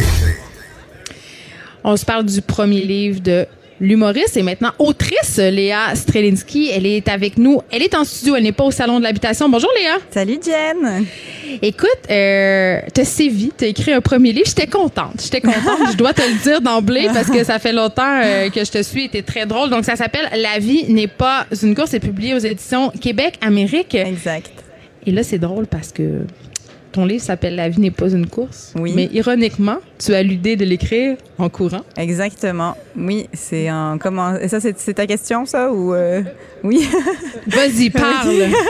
Euh, ben oui, j'ai comment euh, ben j'allais pas super bien, c'était il y a un an en fait et je, je dis ça parce que là l'automne revient et je sens aussi l'humeur de l'automne qui revient me chercher, il va falloir que je retourne courir. Ah, tu cours plus, là? Non, je je, je, je, je cours plus. Je c'est difficile en fait de courir. Je sais pas si tu le fais mais euh, c'est difficile. Ah oui, je le fais beaucoup. J'ai couru moi-même des demi-marathons et j'étais Bon. une patate de divan avant, mais je le sais que oui. Mais je euh, sais, je sais que c'est petit à petit et, euh, et justement en courant, en fait, il paraît que le secret c'est de courir à son rythme. Je sais pas si c'est ça. oh. C'est le titre d'un livre par ailleurs. oui, c'est ça. puis je me suis mise à courir à, à mon rythme, puis je me suis rendu compte que c'était vraiment moins difficile que ce que je pensais, même si j'ai lâchement abandonné. Mais et, et puis je me suis rendu compte que ah ben c'est ça dans le fond, c'est que la vie c'est pas une course. Il faut euh, il faut prendre son temps, il faut aller à son rythme, il faut arrêter de répondre à l'espèce de pression ambiante. Puis euh, c'est comme ça que m'est venue l'idée du livre. Ben là, c'est quoi, Léa? Est-ce que tu es devenue une espèce de gourou de l'acceptation de soi et du slow living? Oui, exactement. J'espère devenir Oprah, Tu vas personnellement. venir riche? Ben, c'est ça? Oui, j'ai trois enfants, donc pour l'instant, le retour sur investissement est pas là. Je pense que t'en sais quelque chose. Oui, c'est quand même, ça coûte un petit peu euh, de l'argent. Oui, ça, c'est- qu'on c'est- y pense pas tant quand on est en train de les faire. Hein? Non, c'est pas ça. exact. C'est pas rentable, mais euh, mais non. euh, ben oui, c'est sûr qu'il y a de l'acceptation de soi. Là-dedans. Il y a, il y a, je sais pas, reprendre, revenir à soi. Oui, c'est sûr. Ben, je veux, je rêve évidemment d'être un gourou, mais, euh, mais le livre est pas, est pas là-dessus, non. Mais moi, je rêve sur- sûrement du compte de banque qui va avec. Donc, c'est Oui. pas demain la veille que tu te transformes en Gwyneth Paltrow des pauvres. C'est ce que je Non, comprends. je, non, je pense malheureusement que je j'ai pas cette ambition. Je pense que j'ai pas la shape non plus. Je, je, je Mais là, si tu continues à courir. Mais je vais venir courir avec toi. Peut-être que ça va me Écoute, motiver. tu cours, puis il faut que tu suives le concept, les conseils euh, culinaires de Gwyneth. Et tu sais, euh, Oh Gwyneth God. Paltrow, quand, quand elle veut se gâter, tu sais ce qu'elle fait, Léa je pense, j'ai peur de ta réponse parce que je pense que oui, je le sais. Ça a-tu rapport avec de la vapeur, cette affaire-là? Mm, Ben non. en fait, elle se fait cuire une petite cuillerée à thé euh, d'oignon vert à laquelle elle ajoute une petite, une demi-cuillère à thé de sirop d'érable. Ça, c'est quand elle se gâte. Ah, Tu comprends? Non, non, je peux pas. fait qu'il faut, non. faut pas avoir peur. Faut Non. pas avoir peur de se faire plaisir. Non, moi, je suis Doritos devant Occupation Double. fait que euh, je Ah pense oui. que ça va pas. Je, je, suis, je serai pas ce genre de Gwyneth. Moi, je combine ça, Doritos et Kit Kat quand je vais être menstruée. Wow! On a une vie effrénée, là. Je pense que c'est un secret euh, pour personne. À deux, d'ailleurs, on a six enfants. Je pense qu'on a fait notre part pour le Québec de demain. C'est clair. Euh, moi-même, j'ai toujours l'impression de courir après quelque chose, mais quoi? Et ça, c'est la question, et c'est celle que tu te poses dans ton livre. As-tu réussi à y répondre? Après quoi on court tous et toutes? Ben, il y a plusieurs choses. Euh, c'est sûr que mon livre, c'est un récit, là. C'est vraiment pas une recette. Ouais. C'est juste que ça passe. Tu sais, je, je, je parle de, de ce que moi j'ai vécu, de mes problèmes de santé mentale, de la pression que je me mets, de c'est quoi avoir des enfants, travailler, avoir un couple. C'est La vraiment. fameuse charge mentale. Oui, c'est ça. C'est vraiment un portrait de tout ça. Euh, puis après quoi on court, ben je pense qu'il y, a- il y a plusieurs facteurs. On va de plus en plus vite parce que je pense qu'il y a de plus en plus de machines, puis on essaye de les suivre. Euh, Puis après il y a à cause des médias sociaux puis de tout ça, on se compare beaucoup. Puis tu sais dans une course, euh, il y a deux choses. Faut que tu cours, puis faut que quelqu'un gagne. Puis dans les deux cas, j'aime pas ça. Donc euh, T'es pas compétitive. ben, je sais, oui, sur certains trucs, c'est sûr, tu sais, mais, mais je pense qu'il y a d'autres manières de se développer. Puis c'est sûr que je viens d'un milieu qui est très compétitif, l'humour. Puis, Oui, mais euh, c'est dur de sortir de ça parce que c'est pas juste l'humour qui est une culture compétitive. Je pense qu'on vit globalement Ouais. dans une société qui met l'emphase sur la performance. Exact, mais euh, toi qui es une féministe assumée, euh, je pense que c'est beaucoup que nos sphères ont été inventées par des messieurs et les messieurs se comparent beaucoup. Ils aiment ça se mesurer, ils aiment ça. Ah, je te euh, confirme que les madames se comparent aussi. Oui, oui, t'as raison, t'as raison. Oui, oui, c'est sûr qu'on se compare, c'est juste qu'on le dit dans, le- dans le dos de l'autre, mais, mais. Non, non, moi, je le dis dans la face. Mais peut-être que je suis un monsieur, en fait. Il faudrait enlever mon linge pour le Mais ça serait très moderne, très occupation double, ça aussi. Euh, mais. Tu parles beaucoup d'occupation double Je depuis sais, je- c'est mon, hey, mais, mais sérieux, j'ai honte parce que je reviens toujours à ça en ce moment. C'est pathétique. C'est comme toutes mes images viennent de ça. Ben, parce que je le regarde, ça m'habite, je le regarde tous les soirs. C'est rendu mon, mon coloc. Qu'est-ce que tu veux? Je parle de ça. C'est comme notre show Truman. Oui, exact. Euh, mais euh, donc non, je j'ai pas vraiment de, de- tu sais, j'ai pas vraiment de solution. J'ai juste un, un constat. Euh, puis qu'on est mieux quand on se compare moins, puis qu'on revient à soi. Puis on Mais c'est dur, comment on fait? Euh, ben, on essaye de couper les affaires toxiques déjà. Euh, T'as-tu coupé des affaires? Oui, mais moi j'ai euh, vraiment j'ai plus plus le droit d'avoir les médias sociaux sur mon téléphone. T'as plus le droit? Ouais, Qui te l'interdit? ben, Jésus? non, ben presque mon mari euh, qui lui eh, ressemble mon un Dieu, peu. ok.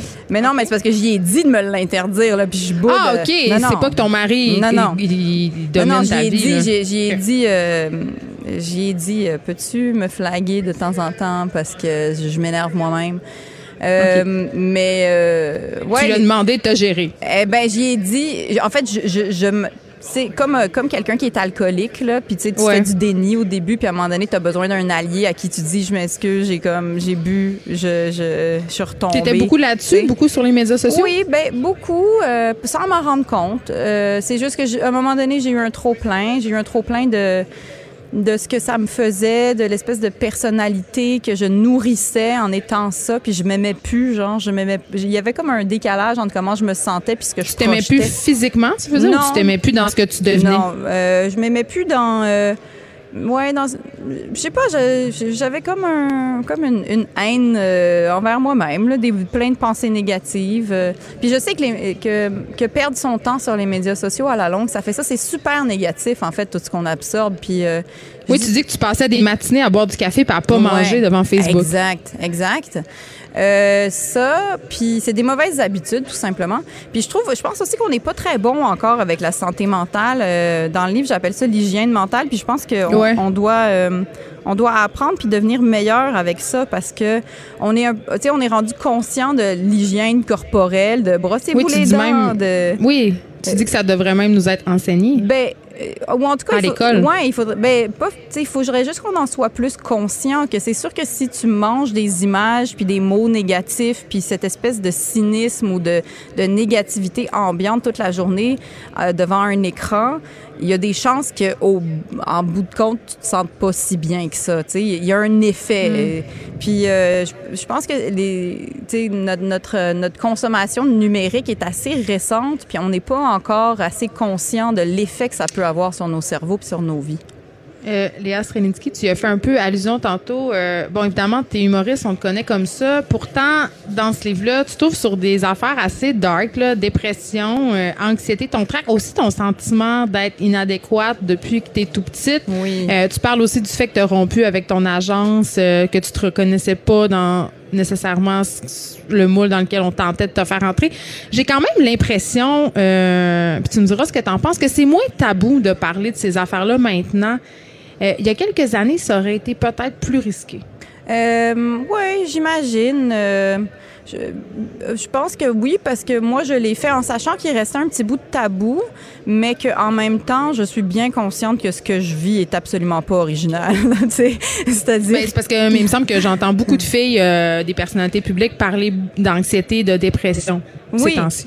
Oui, mais, euh, mais soit c'est parce qu'on en parle plus, ou soit c'est parce qu'il se passe vraiment quelque chose qui affecte notre santé mentale. Tu sais, je parle, Ouais. je parle aussi dans le livre du fam- fameux carrefour que tu as sûrement vécu aussi, l'espèce de Hey, c'est cool, maintenant on peut avoir une carrière et avoir des enfants. Ah merde, quelle mauvaise nouvelle. tu sais, faut que je Ouais, fasse. le- l'espèce d'adulting. Oui, puis le- le- l'espèce de, de, de période où on est fertile et on peut développer notre carrière, ça tombe Mais en attends. même temps, tu sais. Fait que Oui, ben il y a ça. Puis moi, j'ai comme fait une crise, une crise de la trentaine inversée. OK? Ouais. Mettons, euh, les gens, ils font des crises de la trentaine ou de la, ils se disent, ah, j'ai 30 ans, j'ai pas d'enfants, j'ai pas de chum, j'ai pas de maison. Moi, c'était plus, hey, j'ai 30 ans, j'ai Ouais. trop d'enfants, j'ai trop de maison, j'ai trop de chum. Hey, ouais, C'est ouais, comme inversé. comprends. Oui, oui, c'est sûr que ça fait ça. À un moment donné, tu as l'impression que tu as vécu pour tout le monde, puis tu es comme, voyons, je- moi, je suis où là-dedans, tu sais?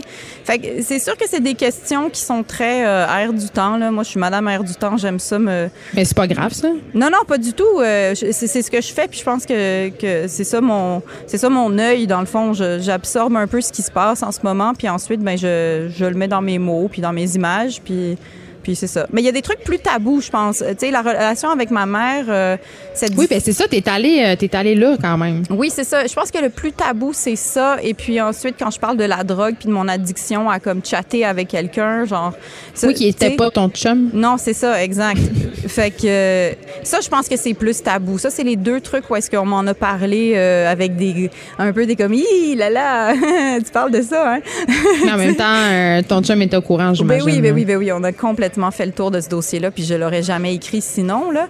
Mais Mais raconte-nous un peu euh, qu'est-ce qui s'est passé? Euh, ben en fait, dans le livre, c'est dans le chapitre de la drogue parce que j'étais dépendante de l'attention que quelqu'un me donnait.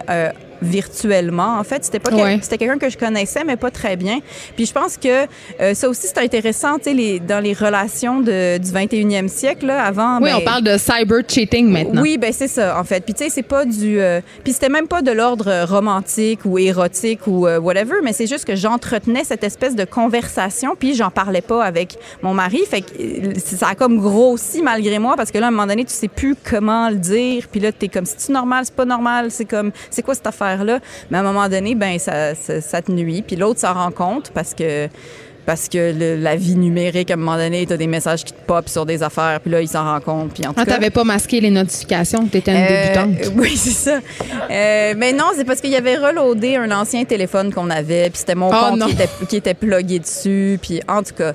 Bref, ça a été euh, ça a été beaucoup de conversations complètement désagréables et je pense que ça aussi c'est des conversations pas rares dans le sens qu'il y a beaucoup de couples qui vivent ça. Ben, mais hein. Puis euh, je pense que j'ai envie de euh, là je sais que c'est au premier livre mais j'en ai, déjà un deuxième qui pousse puis c'est là-dessus que j'aimerais l'écrire. Je voudrais l'écrire sur l'amour, sur les relations, genre je trouve ça super intéressant. Puis euh, ouais. Tu sais sans doute, Léa Strelinski, que dans la plus de la moitié des cas de divorce euh, français en France, euh, Facebook et Instagram sont impliqués Ah dans les causes hein? de. Ah ouais ouais. Ben oui, parce que c'est facile, Ben on l'a au bout des ben doigts. oui. Tu pendant que ton mari, dont t'es Ben un peu tanné, était vaché sur le divan et il regarde le hockey, un monde, un monde de d'hommes euh, Ben plus oui. intéressant que lui Mais oui. est là. Mais oui, mais mais euh, mais c'est douloureux, cela dit, c'est Ben, bien sûr. c'est c'est ça, c'est compl- c'est complexe puis c'est nouveau en plus, fait qu'on le gère pas bien. Alors c'est pour ça que je l'ai inclus dans le livre, puis aussi parce que ça faisait partie de cette espèce de course justement de parce que je parle aussi de ce qui arrive parce qu'on n'arrête pas de courir, puis là on a mal, fait que là on cherche de la drogue, puis ça a pas besoin d'être de la poudre ou des pilules, là. De la drogue, ça Mm. peut être aussi tu peux être comme dépendant au contact avec quelqu'un, Ben, tu sais que ça agit, on sécrète des endorphines au Ah. même titre que. Donc, c'est vraiment une drogue. Ouais. J'ai envie qu'on se parle de la course au bonheur, Léa Strelinski. Oui. Parce que, euh, bon, le bonheur, évidemment, euh, c'est un objectif pour beaucoup de gens. On nous rabat beaucoup les oreilles avec justement cette quête de bonheur. Tu sais, on nous enjoint à prendre du temps pour nous, tu sais, pour être une bonne mère, une bonne blonde, une bonne euh, fille qui travaille bien dans sa job. Est-ce que cette quête d'équilibre-là est aussi exigeante, selon toi? Oui, c'est hyper exigeant. C'est lourd. C'est hyper que- exigeant. Euh, puis euh, c'est il y a un chapitre sur les femmes justement parce que c'est un peu ça que je décris ce que tu viens de dire. euh, c'est ça, c'est énorme. Notre charge est énorme, tu sais. Puis euh, il y a moyen de devenir folle. Il y a moyen de se dire je serai jamais capable d'être à la hauteur, tu sais. C'est fait que cette, cette quête là est devenue une sorte de, de roue qui va trop vite. Euh, heureusement, à un moment donné, je pense que tu, tu, tu pètes, en fait. Tu fais juste, tu brises. T'es comme, je peux plus.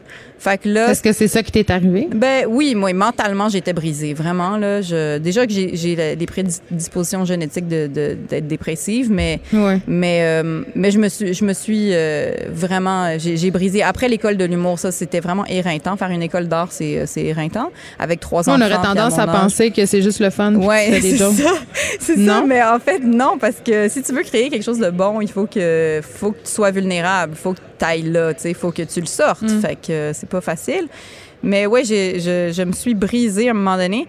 Mais euh, je pense que c'est ça, ça passe par de l'hygiène, ça passe par une discipline. C'est plate à dire, là, mais tu sais, comme hey, si tu fais des moitiés de marathon, tu dois le savoir que tu peux pas te lever un matin et faire comme je vais courir 20 km. C'est une Non, discipline. euh, je suis assez au courant. Ouais, mais la discipline de prendre soin de soi. Ouais, tu exact, exact. Tu sais, quand je disais couper les affaires toxiques. euh? Hey, mais c'est Euh, dur faire ça parce que ça dur. veut des fois dire couper du monde aussi. Absolument. Couper du monde. En fait, il faut que tu reviennes, c'est très quétaine, il faut que tu reviennes à l'amour. Il faut que tu reviennes aux gens qui t'aiment. Ben, c'est vrai. T'es devenu Jésus, là. Ben, je, ben, je suis désolée. Je, je, je, ben, je pense plus Raël. Là, je suis habillée en blanc, tu me vois pas, mais je pense que j'ai. Ben, ça a l'air plus le fun d'être réel, en tout cas, si je me fie à ce que j'ai entendu. Exact. T'as une belle quête du bonheur, là. Il y a plus de Marie-Madeleine. OK. Mais, euh, mais ouais, je pense faut que tu reviennes à l'amour, dans le sens, il faut que tu reviennes à ce que t'aimes. Parce qu'il y a beaucoup de choses qu'on fait qui sont pas essentielles. Il y a plein de monde qu'on voit, puis on n'a pas besoin de les voir. Tu sais, faut que Hey, t'es-tu rendu que, tu sais, t'es sûr à de déménager à la campagne puis de faire des Non. savons? On dirait que. OK. Non, mais j'habite, peur, j'ai peur un peu. J'habite sur le plateau, j'ai plus de char. Peut-être une poule bientôt. J'ai une cour, on va voir. Oh non! Peut-être. Comme, comme. Carl dans Occupation Double, Jen. Comme lui, il y a des poules. Je sais, c'est un, un modèle de vie pour nous tous et nous. Euh, bon, je sais que c'est pas un livre de recettes ton affaire puis que c'est pas un, un affaire de gourou, là, on a niaisé avec ça, mais c'est pas ça, c'est vraiment des récits. Euh, mais je peux pas m'empêcher de te demander parce que, euh, tu sais, vu que tu as trois enfants, euh, je sais que les- souvent les gens nous écoutent sont comme comment elles font, tu sais? On parle beaucoup de me time, tu sais, le fameux Ouais. temps qu'on qu'on doit prendre. Pour Ouais. soi, est-ce que est-ce que tu t'en accordais avant puis maintenant est-ce que tu t'en accordes encore? Comment comment ça fonctionne? Comment tu réussis justement à ne plus être dans cet état d'anxiété, de dépression? Euh, déjà, je me suis enlevé une certaine pression personnelle, c'est-à-dire que je suis vraiment rentrée euh, parce que j'ai eu tellement mal justement. Euh, Ouais. À un moment donné, j'ai, comme je te disais, j'ai lâché prise. J'ai fait comme, hey, tu sais quoi, man, advienne que pourra. Je vais faire ce que ça me tente de faire. Euh, je vais écrire les mots que ça me tente d'écrire. Je vais faire les spectacles que ça me tente de faire. Donc euh, déjà, il y a ça, pas s'enfarger dans le flafla. Mais Euh, t'avais, attends, excuse-moi, c'est- ouais. je trouve ça intéressant ce que tu viens de dire. T'avais l'impression euh, qu'on s'attendait, qu'on essayait de que tu sois quelqu'un. Qu'est-ce qu'on s'attendait de toi en fait, Léa? Ben, euh, je pense que, tu sais, c'est- c'est pas, tu c'est pas tant que les gens s'attendent à quelque chose, c'est que je pense qu'en en grandissant, puis peut-être que les filles sont beaucoup élevées comme ça, avec certaines attentes, mais euh, on, on finit par, par se dire les gens attendent ça de moi, puis c'est pas forcément vrai. Mais moi, Ok. je sais pas, j'avais des idéaux, je pense. Je me disais, il faut que je performe, il faut que. Euh, puis après, ben, comme je te disais, vu que je suis dans un milieu euh, très masculin, euh, c'est des modèles et des manières de fonctionner et des, qui sont très masculines, tu sais, qui...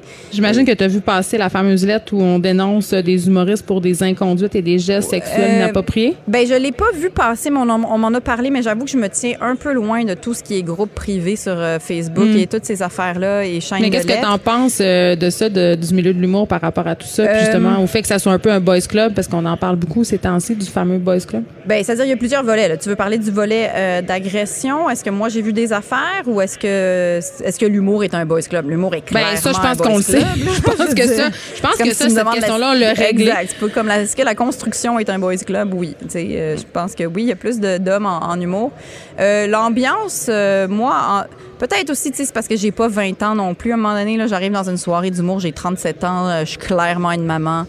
J'ai clairement une bague au doigt. Je, je, je- T'es- Ouais, mais il y a des gens qui aiment ça. Oui, oui. euh, T'as dis- débauché. Exact. Je, je dis pas du tout que je n'attire absolument personne. Je veux dire, euh, ça se passe très bien à ce niveau-là.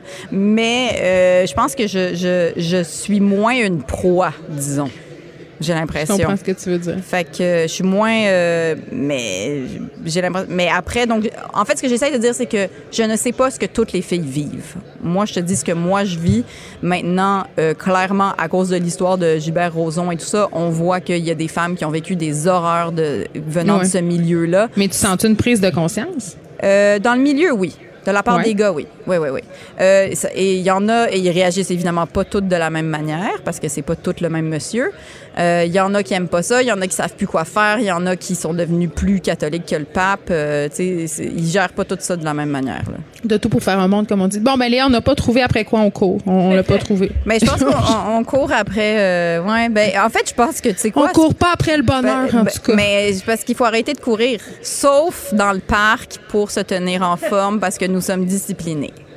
C'est vrai, ça, mais tu m'as avoué en début d'entrevue que tu avais abandonné. mais ça se Donc, je trouve que que, je t'es pas tellement cohérent. Mais ça se peut que je recommence parce que là, c'est l'automne, puis là, ça, ça va venir me chercher. Fait que ce matin, je suis dit. Achète-toi un beau labrador blond, là. Ah, hey, t'acheter un beau elle- labrador blond. Elle veut que je gère un chien en plus, mais ça va pas. Là, c'est sûr Non, mais que moi, je vais courir. Tu pourrais canaliser tout ton amour maternel euh, ai dans plus. ton chien. J'en ai plus. C'est Je ça, je sais. T'en as plus une J'en ai plus. C'est Bon. mort. Elle ne s'achètera pas un labrador blond, Non. mesdames et messieurs. Léa Strelinski pour son premier livre. La vie n'est pas une course est publié Exact. aux éditions Québec-Amérique. C'est très, très drôle et c'est pas juste drôle, c'est aussi touchant. euh, Puis ça fait réfléchir et ça, c'est quand même assez rare. Merci, Léa Strelinski. Mais ça m'a fait super plaisir, Jen, enchanté. Enchanté, bye. À la prochaine. Pendant que votre attention est centrée sur cette voix qui vous parle ici, ou encore là, tout près ici, très loin là-bas, Ou même très, très loin. Celle de Desjardins Entreprises est centrée sur plus de 400 000 entreprises partout autour de vous. Depuis plus de 120 ans, nos équipes dédiées accompagnent les entrepreneurs d'ici à chaque étape pour qu'ils puissent rester centrés sur ce qui compte, la croissance de leur entreprise.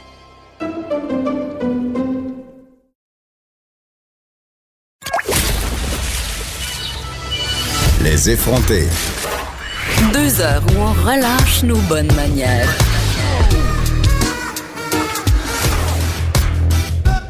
Cube Radio.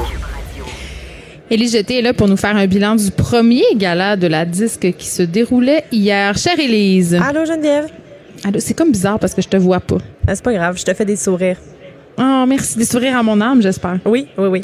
Bon, fait que t'as suivi ça, euh, le premier gala de la disque, euh, stupeur et tremblement, scandale, euh, autre facilité? Ah, il y en a pas eu tant que ça de scandale hier. C'était quand même euh, tranquille, c'était sympathique. Euh, D'abord, j'aimerais te parler du numéro d'ouverture. Ah oui, Parce que euh, là, c'était vraiment le fun. Le gala était animé par Pierre Lapointe. Et là, Pierre Lapointe avait un fantasme euh, métal avec Voivode. C'est euh, parfait. qui voulait absolument réaliser Voivode, qui est un groupe donc de trash metal. Hey, qui- ça vient de Jonquière, je connais ça. Oui, et euh, ils, sont- ils se sont formés en 1982, donc c'est des, des vieux de la vieille, mais ils avaient jamais... Hey, nés en- OK, non, ils sont pas nés. Ils ont été formés. Là, je partais, je partais pour être insultée, Elise. Mais je, je re- je retire, je retire mon, ma réaction. Non, c'est ça. Ils sont pas nés en 82. Par contre, euh, c'était leur première apparition au gala de la disque parce qu'ils ont jamais été sur cette scène-là. Ils ont jamais été invités. Ils se sont jamais probablement inscrits, en fait, là. Mais, euh, Oui. euh, parce que tout, le monde est libre de s'inscrire ou non à la disque. Bien sûr, ça coûte des sous, mais Voivode s'était jamais inscrit. Là, cette année, Pierre Lapointe voulait absolument faire le numéro d'ouverture avec Voivode et Éric Lapointe. Donc, on avait un show mettant en vedette Pierre Lapointe et les Beaux Sans Cœur, l'album qui est sorti l'an dernier, Voivode et Éric Lapointe. Euh, à part sur les plaines le 24 juin, tu verras jamais ça. C'est vraiment euh, spécial de voir euh, ce- cet étrange mélange. Mais c'est extraordinaire, moi, je trouve. Extraordinaire. Et Pierre Lapointe euh, a pris la peine... Version œcuménique de la musique. Oui, c'est ça. Il a pris la peine ensuite d'expliquer à ses parents. Là, il a dit maman, papa, voivode. Ça fait 14 albums qu'ils sortent déjà. Euh, puis euh, vous êtes en train de vivre un moment historique parce que vous les voyez à la disque. Ensuite, il a commencé à parler. Il a fait un, num- un numéro d'ouverture assez intéressant. Il a parlé de, de- du, du gala de la disque et du premier gala comme étant le party de Noël de bureau, mais à l'Halloween pour les gens de l'industrie de la musique. Et il a, il a expliqué à ceux que, euh, pour qui c'était le premier gala, euh, qui, euh, ceux qui étaient jamais venus, là, que c'était leur première nomination et tout, comment ça marchait, comment ça allait marcher dimanche parce qu'il y a un gros party qui vire tout le temps très bizarre après euh, le gala de la On disque. veut, OK, on veut des. Excuse-moi, tu peux pas juste dire ça. On Oui. T'es déjà allé? On voudrait allée- avoir quelques détails. Oui, oui, moi je suis allée plusieurs fois, mais en fait, Pierre Lapointe a été sans filtre. Là. Il a nommé des événements qui se sont déjà produits durant Oh les parties post, post à disque du dimanche, notamment apprendre à fumer du pot avec Luc Plamondon ou Ben bien se, se retrouver euh, en fin de soirée dans un bain avec Ariane Moffat, par exemple. Donc, euh, il a dit, euh, il a énuméré plein de choses et là, il a mentionné qu'il avait un fantasme incroyable pour ce dimanche et il voulait que les gens concernés, les gens qui avaient un, qui pouvaient avoir un impact là-dessus, puissent l'aider. Il veut que Loud, qu'il trouve très réservé, là, il dit Loud, c'est un, un rappeur très introverti, il parle pas beaucoup quand on le croise dans les événements, ça lui ferait du bien sortir de sa coquille. Il, il aimerait que dimanche, en fait, sur la piste de danse, il fasse le petit train.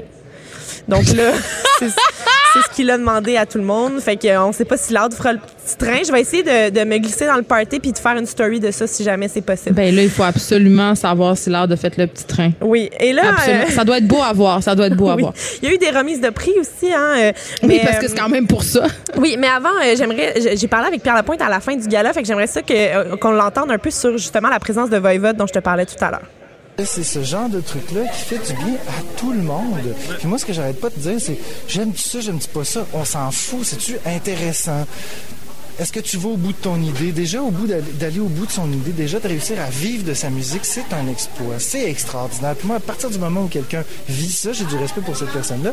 Et j'essaie depuis des années de ne jamais avoir de préjugés. Je sais qu'il y a des gens qui ont des préjugés sur moi. Là, je, là, je commence à être assez connu dans le milieu pour, pour que les gens comprennent que je suis pas une espèce de snobinard là, qui est tout seul dans son coin, qui joue vite à en, en se regardant dans le miroir. Mais je... je pas tout le temps. Mais moi, je... Moi, je je priorise ça, puis j'encourage ce genre de mélange-là, parce que ça fait de la bonne télé, puis j'en aime ça. Puis ça fait plaisir à tout le monde de voir que finalement, la, la passion qui nous relie tous, c'est la passion de la musique. C'est très bien dit, hein, Mon Geneviève? Dieu, c'est donc bien fédérateur. oui, absolument. J'aime ça. Oui, donc, Depuis euh, fait la voix, a changé. Oui, tu parlais de, de controverse. Donc, jusqu'à maintenant, il n'y a pas de controverse dans le gala. Euh, album rock de l'année, Éric Lapointe a gagné euh, l'album Délivrance. La première chose qu'il a dite euh, en montant sur scène, c'est J'ai chaud. Donc, euh, ça a été Fidèle ça. à lui-même. Fidèle à lui-même. Ensuite, euh, album ou DVD jeunesse, La course des tucs a gagné. Euh, les gens qui, euh, qui ont- sont allés réceptionner le trophée ont dit extraordinaire 11 fois de suite. Euh, J'ai juste calculé parce qu'il arrêtait pas de dire extraordinaire. J'ai adoré ce, ce C'était comme le mot, euh, le mot à la mode ce remerciement. soir-là. Et là, euh, il y a eu euh, le spectacle La Renarde, qui est un spectacle Oui. qui rend hommage au texte de Pauline Julien, qui a gagné deux Félix de suite, donc album réinterprétation Il y et avait spectacle Franny Holder là-dedans, non? Franny en faisait partie, mais c'était un grand ramassis de, de femmes Louise fortes. Latraverse. Sophie Cadieux, Fanny Bloom, Louise. Latraverse, Amélie Mandeville, Franny, comme tu disais, France Castel, Isabelle Queen Blais. K, Isabelle Blais, Émilie Bibo, Erika Engel. Et c'était mené, c'est un projet mené par Inès Talbi qui Mm. euh, en perdait euh, complètement tous ses mots. Elle est en train de virer crazy sur la scène parce qu'elle s'attendait pas du tout à gagner deux, euh, Elle était contente. deux trophées de suite. Puis elle a parlé justement du, du fait. Ensuite, quand je lui ai parlé dans la salle de presse, elle m'a dit à quel point l'appel de Laurent Saunier des, des francopholies avait tout changé sur le parcours. Laurent m'a appelé pour me dire que ma petite idée le fun que je voulais faire au Jésus était rendue au- à Maisonneuve. Honnêtement, j'ai un peu perdu le contrôle de la suite. Dans le sens, bon, je suis quand même quelqu'un de rigoureux, puis si on me donne un projet, je vais le prendre, puis euh, je vais le porter, puis je vais vraiment travailler fort. Mais restait que je m'attendais pas à ça. Je m'attendais pas à cette tournée-là. Je m'attendais pas à rencontrer Martin Léon, faire un album avec lui. Je m'attendais pas à gagner des Félix, même si Martin il marcelle euh, depuis des mois pour me dire que oui. Mais tout ça, non, moi je comprends rien. Pour vrai, je ne comprends rien.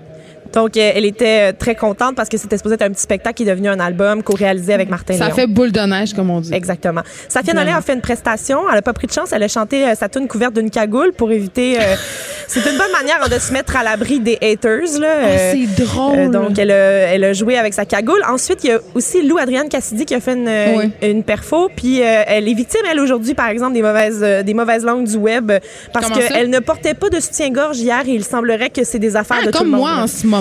Oui, c'est ça. Il y a, tout le monde avait envie de se mêler de ça sur les réseaux euh, ce, euh, ce matin. Mais Ensuite, il y a Ouais. Charles Richard Hamelin qui a gagné les deux prix de musique classique. Euh, Il y en avait un que c'était Beethoven. puis là, c'était drôle parce qu'ils ont dit le gagnant est Beethoven. Puis là, on était comme, ben, il est mort, tu sais. Mais C'est tellement drôle. c'est tellement Ensuite, on a eu al- album instrumental de l'année, Alexandra Streliski, la sœur de Léa, hein, que tu, à qui tu viens tout juste de parler. Et j'ai demandé à Alexandra euh, St- Streliski la différence entre euh, les deux sentiments. Celui d'avoir une pluie de nominations, parce qu'on n'arrête pas de parler de- des nombreuses nominations qu'elle a eues. Puis pour Ouais. une première fois aussi de remporter ce Félix-là pour album instrumental de l'année. Voici sa réponse. Euh, les nominations, ça a un peu fait comme wow, ok, j'ai vraiment une reconnaissance de l'industrie dans plusieurs euh, catégories. Ça, c'est un, c'est un, un Félix pour album instrumental, puis Indian, moi, c'est ça que je fais, c'est de la musique instrumentale. Donc, c'est un Félix qui, qui veut tout dire. J'ai pas. euh, on a travaillé tellement fort sur cet album-là. Moi, je suis, moi, je suis la personne qui est visible, mais en arrière de moi, il y a une belle gang qui travaille très fort. C'est un beau symbole. Et on a Oh, rarement vu, euh, on a rarement vu Geneviève la musique instrumentale aussi entrer dans des catégories comme révélation de l'année ou Ben oui, auteur-compositeur de l'année, parce qu'il n'y a pas de paroles. Puis souvent les gens ont besoin de s'identifier à des paroles. Euh, puis je lui ai demandé si elle trouvait ça impressionnant en fait cette démocratisation de la musique instrumentale. Voici ce qu'elle avait à dire. Je pense qu'il y a définitivement un courant de, néoclassique dans le monde. En fait, au Québec, on commence là à, le vivre. Euh, en Allemagne, par exemple, ça fait déjà euh, dix ans que, que, c'est, c'est un peu euh, ressorti des cendres. Euh, mais oui, définitivement, je pense que moi, la manière dont j'explique ça, c'est que je, pense que les gens ils ont, besoin de douceur, puis que de nos jours, c'est ça, on a envie d'être enrobé dans du doux parce que la vie est quand même un peu dure. C'est doux, a hein, Jean-Michel. Blais. Oui, il y a- ben, il y a Jean-Michel Blais aussi qui contribue. Qui euh, mais il s'inscrit pas à, la disque, lui, donc il n'a pas fait partie de, de ça. Euh, sinon, De il y a- cet amour de cet pour la amour-là, cette Oui, ben, renaissance de, que oui, de, de l'amour pour la, la musique instrumentale. Hubert. Lenoir euh, a gagné le prix pour euh, l'artiste ayant rayonné hors Québec. Il a mangé son trophée. Il n'a pas mangé son trophée et hier, il était vêtu d'un- d'une cravate et d'un veston avec une grande mallette. Puis là, toute la soirée, au, dé- au début, avant le gala, je lui ai demandé, ben là, qu'est-ce que tu as dans ta mallette? Il dit, je, je suis très valorien, j'aime ça me promener avec une mallette, je me sens important. Et là, euh, quand il a gagné son trophée, il a, il a montré le trophée dans la salle de presse à tous les médias et il l'a bien glissé dans sa mallette au lieu de le glisser dans sa bouche, comme l'an dernier. Oh, fait qu'on a, bon on a félicité poli. Pour ça. C'était très, très poli. Album Autre langue, ça a été décerné à Ellie Sapi pour The Ballad of the Runaway Girl, où elle chante Tu entre trouves pas autres ça un peu euh, malaisant? Pardon? Tu trouves pas ça un peu malaisant, euh, autre langue? Euh, la catégorie me, me choque pas. Euh, c'est sûr que moi, en fait, je, je questionnais davantage le fait que l'album d'Elie Sapi est en trois langues. Donc, Ben, qu'est-ce qu'on fait? On a anglais, français qui sont assez majoritaires. Il y, a, il y a des chansons. Comment on calcule, en fait, dans quelle catégorie tu te retrouves?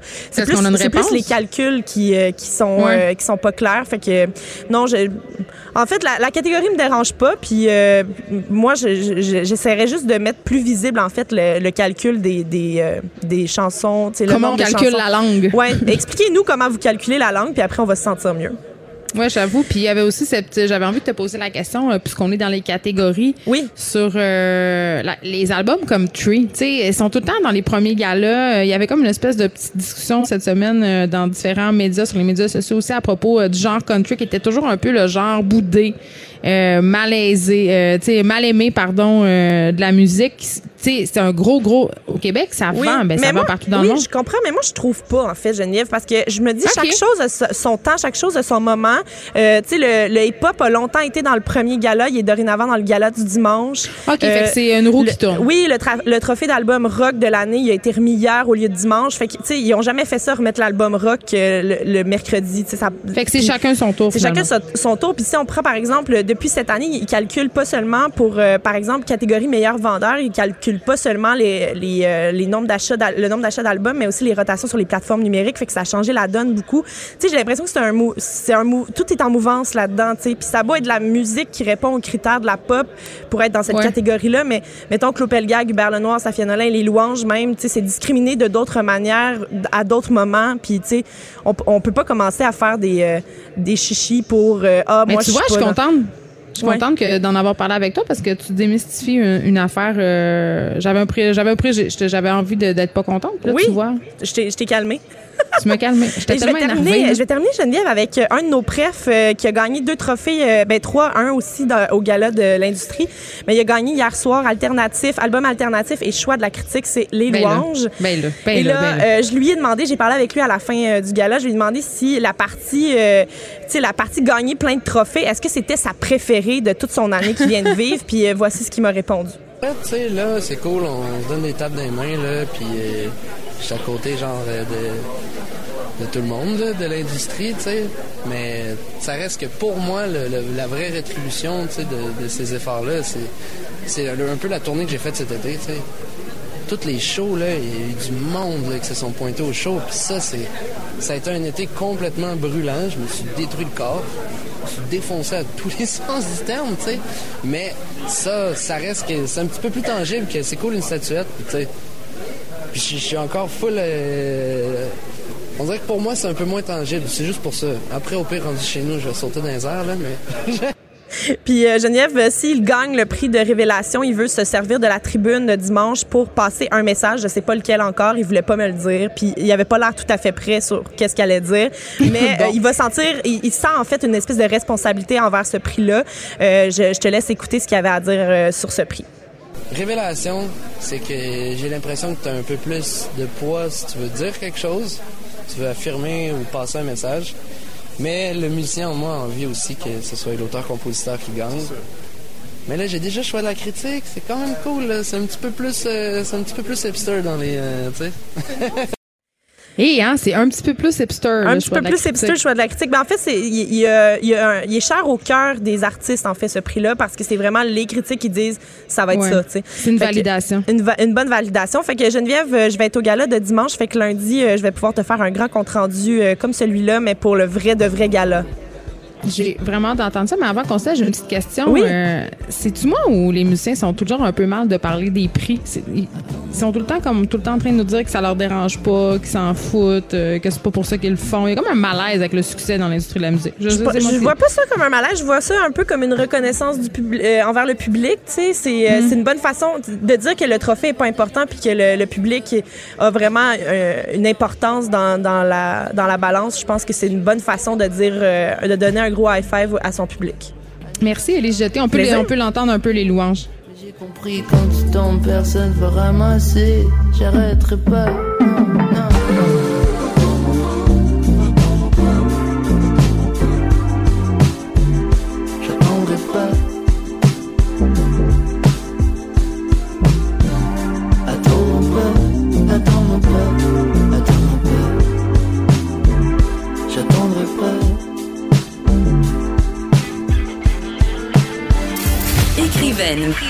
Blogueuse. scénariste et animatrice. Geneviève Peterson. La Wonder Woman de Cube Radio. Caroline J. Murphy, euh, papesse des potins. Est-ce que t'aimes ça, toi, les louanges? Euh, oui, bien sûr. Oh là là, ça a l'air vraiment spontané. Moi, je, moi, je voulais juste trouver une autre excuse pour dire j'aime les louanges. Je l'ai écouté allègrement cette année en soupant avec des amis, en faisant d'autres activités dont on ne peut pas parler à la radio. Oh. Mais toi, t'as pas l'air de, de, de, Ah de triper. Fait qu'on va passer tout de suite au potin, euh, au potin de la semaine afin de dissiper ce malaise radiophonique tangible. Ah oui, oui, revenons à mon, mon champ d'expertise. euh, Ouais, s'il revenons à ton champ d'expertise. T'étais vraiment trop déstabilisé. Ben oui, mais là, la musique. Ah, ferme peut-être peut-être le son de ton ordi aussi. Ça va être bon. J'ai même pas d'ordi, j'ai des papiers, Ben, moi. voyons donc. Je te Hey, c'est jure. C'est Dieu, c'est Dieu, c'est Dieu. Mais oui, Dieu Alors, rappeler. Hey, on commence tout ça euh, avec nos breaking news de la semaine? Ben, j'aime ça. Est-ce qu'on a une petite musique euh, de Breaking News? Allons-y, allons-y.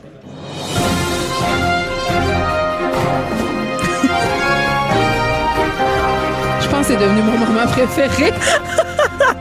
Alors, euh, Virginie euh, Coussa et Claude Meunier sont en Oh! Floride. Elle euh, fait de la plongée, elle fait de la plongée. Ouais, mais ils ont aussi croisé Guillaume Lepage, puis il y a des photos euh, en short euh, sur euh, Instagram. Des photos en, en, en short de Guilla? Ah oui, en Bermuda. Est-ce que c'est vrai courte. que les jambes crochent? Euh, sont, sont, sont pas parfaitement droites, je te dirais. mais sont pas croches, ça serait exagéré.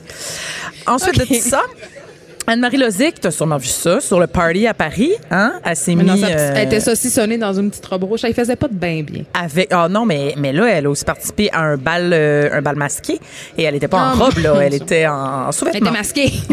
voilà il y avait un Hey, J'ai ouais. pas vu ça. Attends un peu, j'y vais direct sur le site du sac de chips. Ben oui, allez, vous allez voir ça, une belle photo.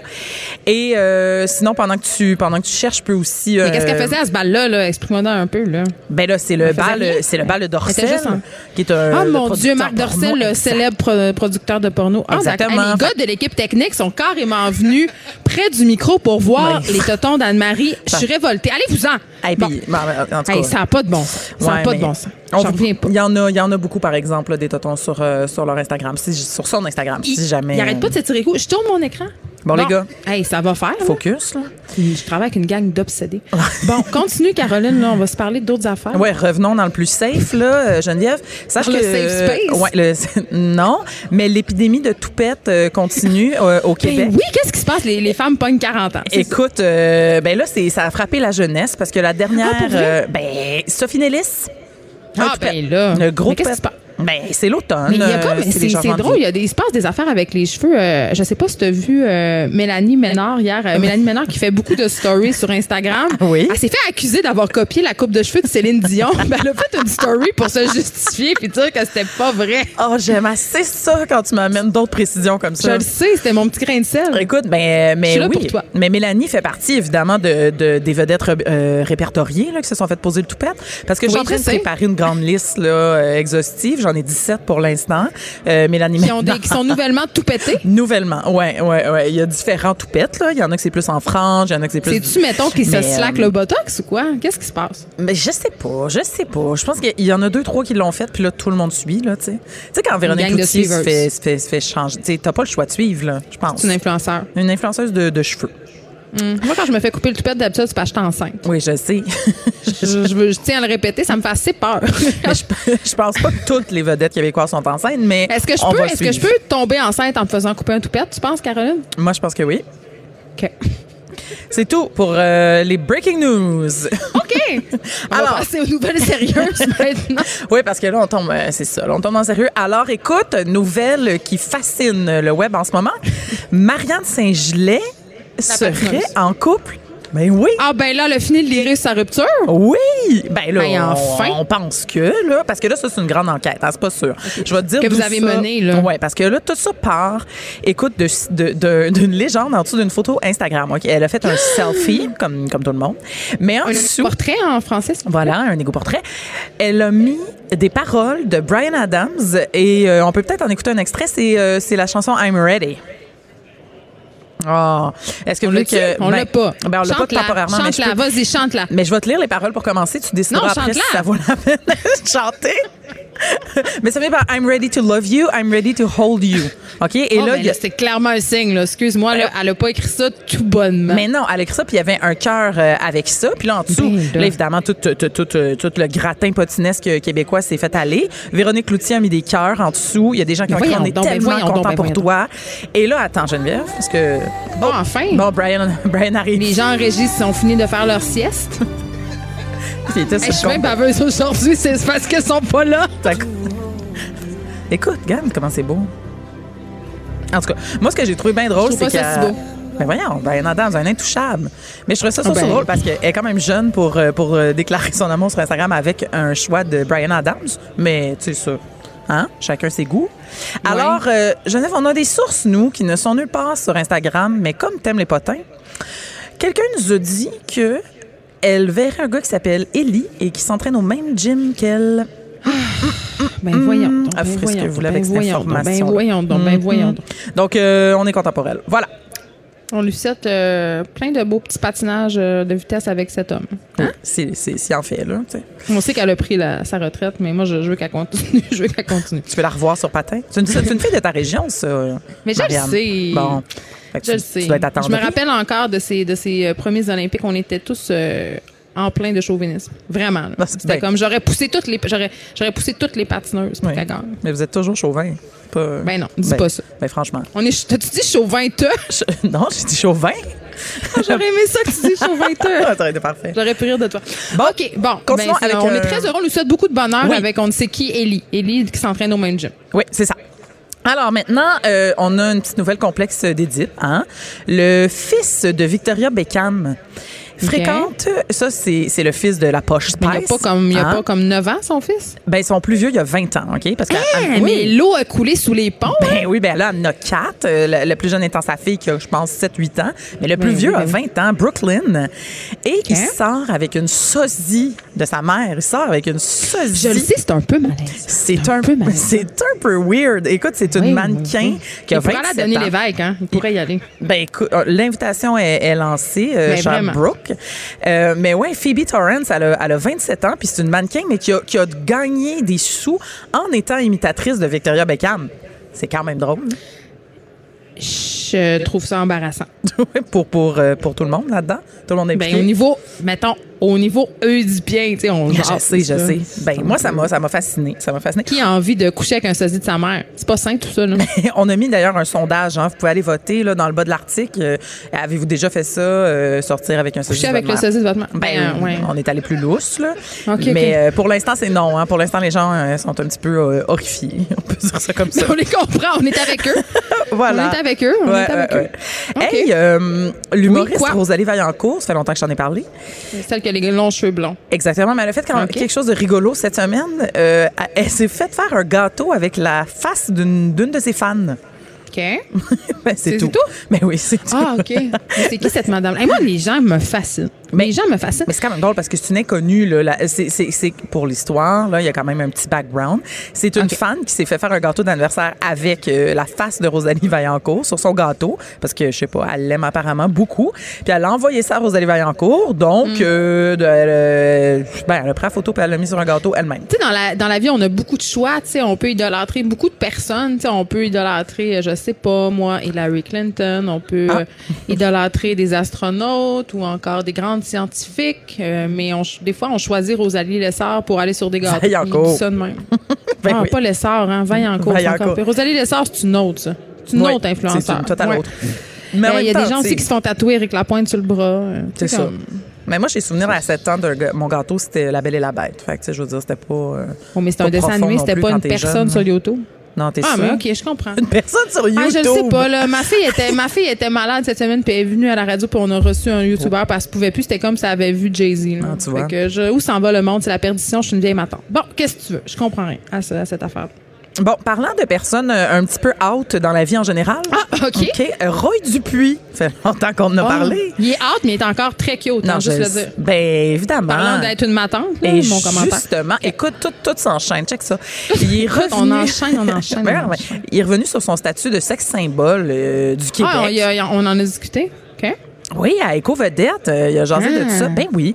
Puis il a révélé, ben, tu sais, un peu comme tout le monde, là, il est comme Eh, mitigé euh, un, un moment, excusez un instant. T'as-tu un juste, juste avant. Non, mais j'ai pas de break. Mais Roy Dupuis dans le Écho Vedette. Ouais, c'est pas pire. Le hein? grand défendeur des rivières qui refusait toute entrevue puis qui nous faisait croire d'être un grand intellectuel alors qu'il jouait dans Nikita. On parle bien de ce Roy Dupuis-là. Ah, je l'aime assez. Qu'est-ce qui se passe? Ben, je pense que juste- payer son hypothèque sur le bord de la rivière? Mais non, mais là, c'était pas une grande entrevue en profondeur. Là. Il a juste fait Mais quelques il veut citations. jamais accorder rien. Je Mais comprends. ouais, mais il doit faire la promotion de quelque chose. Ben, il ramasse toujours des sous hein, pour la Fondation Ah! Rivière, on se rappelle. Ouais, fait qu'il dit ça. justement que ben ça, ça l'a sûrement aidé, là, son statut de sexe symbole, comme il dit lui-même. On le sait, ça Sûrement, attire. Non, mais ça attire, puis lui, il en était un. Et donc, s'il a pu ramasser autant d'argent pour la Fondation Rivière, hein, parce que, tu sais, il, il leur dit, là, je, je, on- leur dit plusieurs fois. Ouais, ben c'est ça. Donc, il dit, oui, ça a été pesant, des fois, être un sexe symbole, c'est sûr, mais en même temps, il y a des bons côtés, puis ça l'a jamais empêché d'avoir une, une carrière d'acteur. Donc, ça doit être vraiment difficile de pouvoir coucher avec euh, toutes les femmes dont on a envie et d'avoir tous les premiers rôles. Ouais, je Ça sais. vraiment ça- être tough. Moi, je pense que c'est pas facile. euh, sa Tu sais, vie. tu veux être aimé pour autre chose que ton apparence physique, tu sais, par exemple, ton je vis un peu la même chose. oui.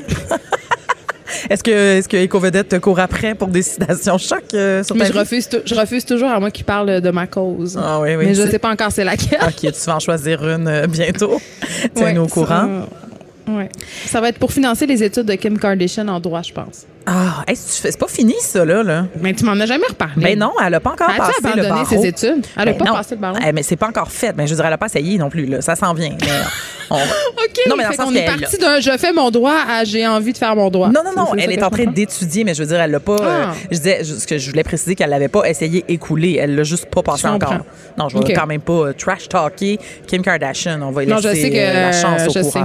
là, Surtout qu'elle nous écoute, euh, on voudrait pas qu'elle soit Ouais, c'est ça. laissée Je- par nos paroles. Je voudrais pas qu'elle me coupe mon information pour le sac de chips en, furie.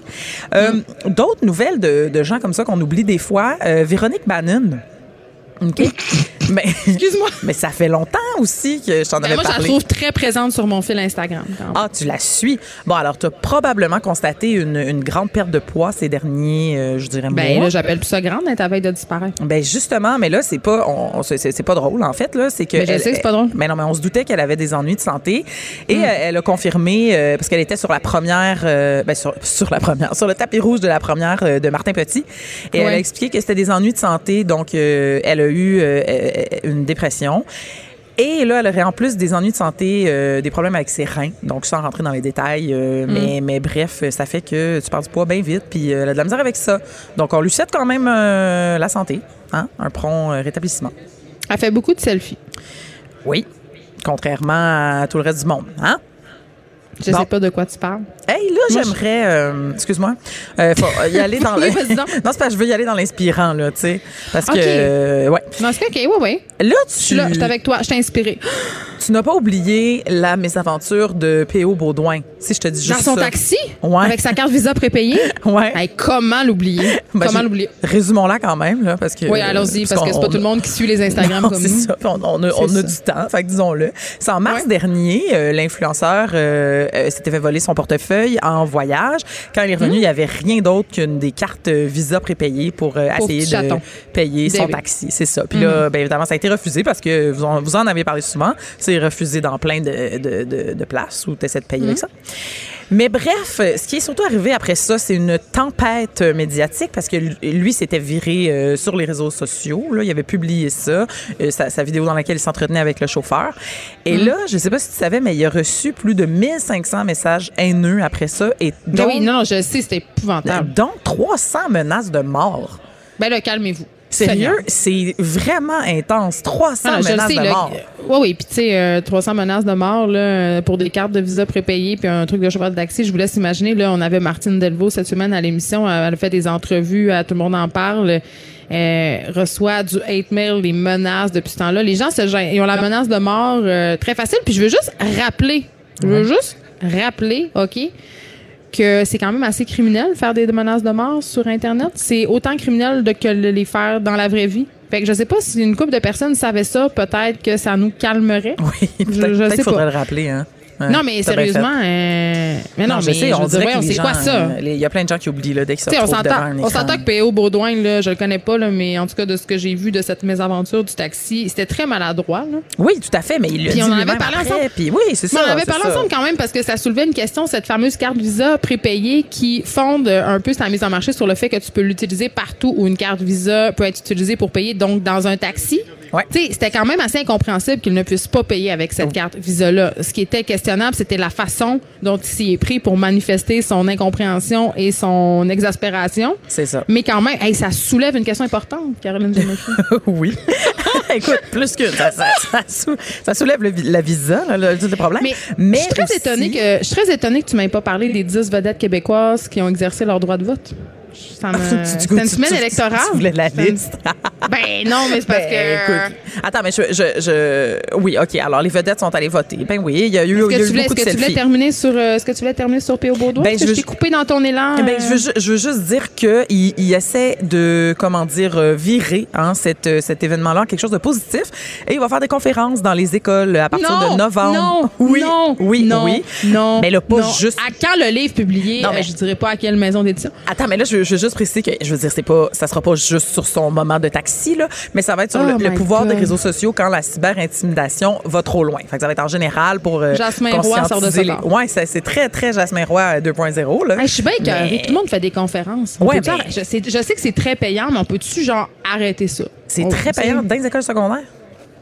Ben, c'est très payant en général faire des conférences. Là, tu y vas pas longtemps. puis Non, tu y vas. puis tout Non, ce que ça génère. Là. Tu sais, Check bien ça. Moi, j'ai calé la shot Caroline Néron. Ma faillite, le Ça, livre. Ma faillite, la série de conférences. Ma faillite, le musical. Tu sais comment elle va, elle va tirer profit de tout ça, cette affaire-là. Les conférences, c'est la nouvelle grosse affaire. Mais je veux, je veux absolument qu'on parle des vedettes qui sont allées voter parce que euh, Vas-y j'ai senti qu'il y avait. Non, mais c'est parce que j'ai senti qu'il y avait une espèce de, de volonté des personnalités publiques d'enjoindre les gens à aller voter. Puis j'ai trouvé ça quand même assez le fun. Euh, Ouais. j'ai trouvé ça le fun parce que c'est des vedettes, en tout cas ce que j'ai vu passer sur les médias sociaux, qui habituellement sont pas euh, nécessairement celles qui se prononcent le plus sur les enjeux sociaux. Tu sais, mettons, euh, euh, je sais pas moi, euh, tu sais, Marie Norsini. là, tu sais, je veux dire, on l'aime là, mais je veux dire, c'est pas comme Luc Picard. Non, mettons, non, elle est pas j'ai trouvé ça le fun. euh, comme étant engagée. Bon, évidemment, François Lambert nous a gratifié de beaucoup de, Ça, de on s'en sort pas. Mais oui, mais effectivement, puis il y avait comme un. Tu sais, aujourd'hui, il y, a des- il y a des stickers sur Instagram, sur Facebook, tu- des hashtags que tu peux juste utiliser Ouais. puis coller sur tes trucs. Fait qu'effectivement, ça a comme créé euh, un bel engouement. Hey, Sylvain Cossette, même quand Sylvain Cossette, il va, là. Moi, Sylvain Cossette, dire- je le subis, là, avec une attention euh, trop grande. Trop grande. Surtout depuis, surtout depuis euh, Caroline qui a surmonté son traumatisme d'avoir rencontré un ours noir. Deux ours noirs. Deux ours noirs, ours Geneviève. noirs. Ils étaient en duo. Oui, puis avec sa petite amie, là, comment elle s'appelle? Waters? André Waters. Ouais. Qui, elle a dit hey, cette semaine qu'elle fera plus de Ben spectacle. voilà, tout un lien. Ben oui, elle Hey, se consacre euh, à la gérance de son, de son, il est son mari, en tout cas son copain, euh, Sylvain Cossette. Oui, elle quitte le micro. C'est pas du tout parce que c'est ça, elle était vite. Oups! Hop, là. C'est tout le temps qu'on avait, malheureusement, Caroline J. Murphy. On finit euh, là-dessus. on finit là-dessus. Sur cette parole pleine d'empathie. On te retrouve euh, ben, jeudi prochain pour plein de plein d'autres potins Yes. croustillants. Restez là. Mario Dumont suit dans quelques instants. Et euh, ben, tout le monde est en direct du Salon de l'habitation au Stade olympique de Montréal. Je vous rappelle que ça se tient du 24 au 27 octobre 2019 puis qu'il y a pas mal de beaux faux foyers. Bye tout le monde. Cube Radio.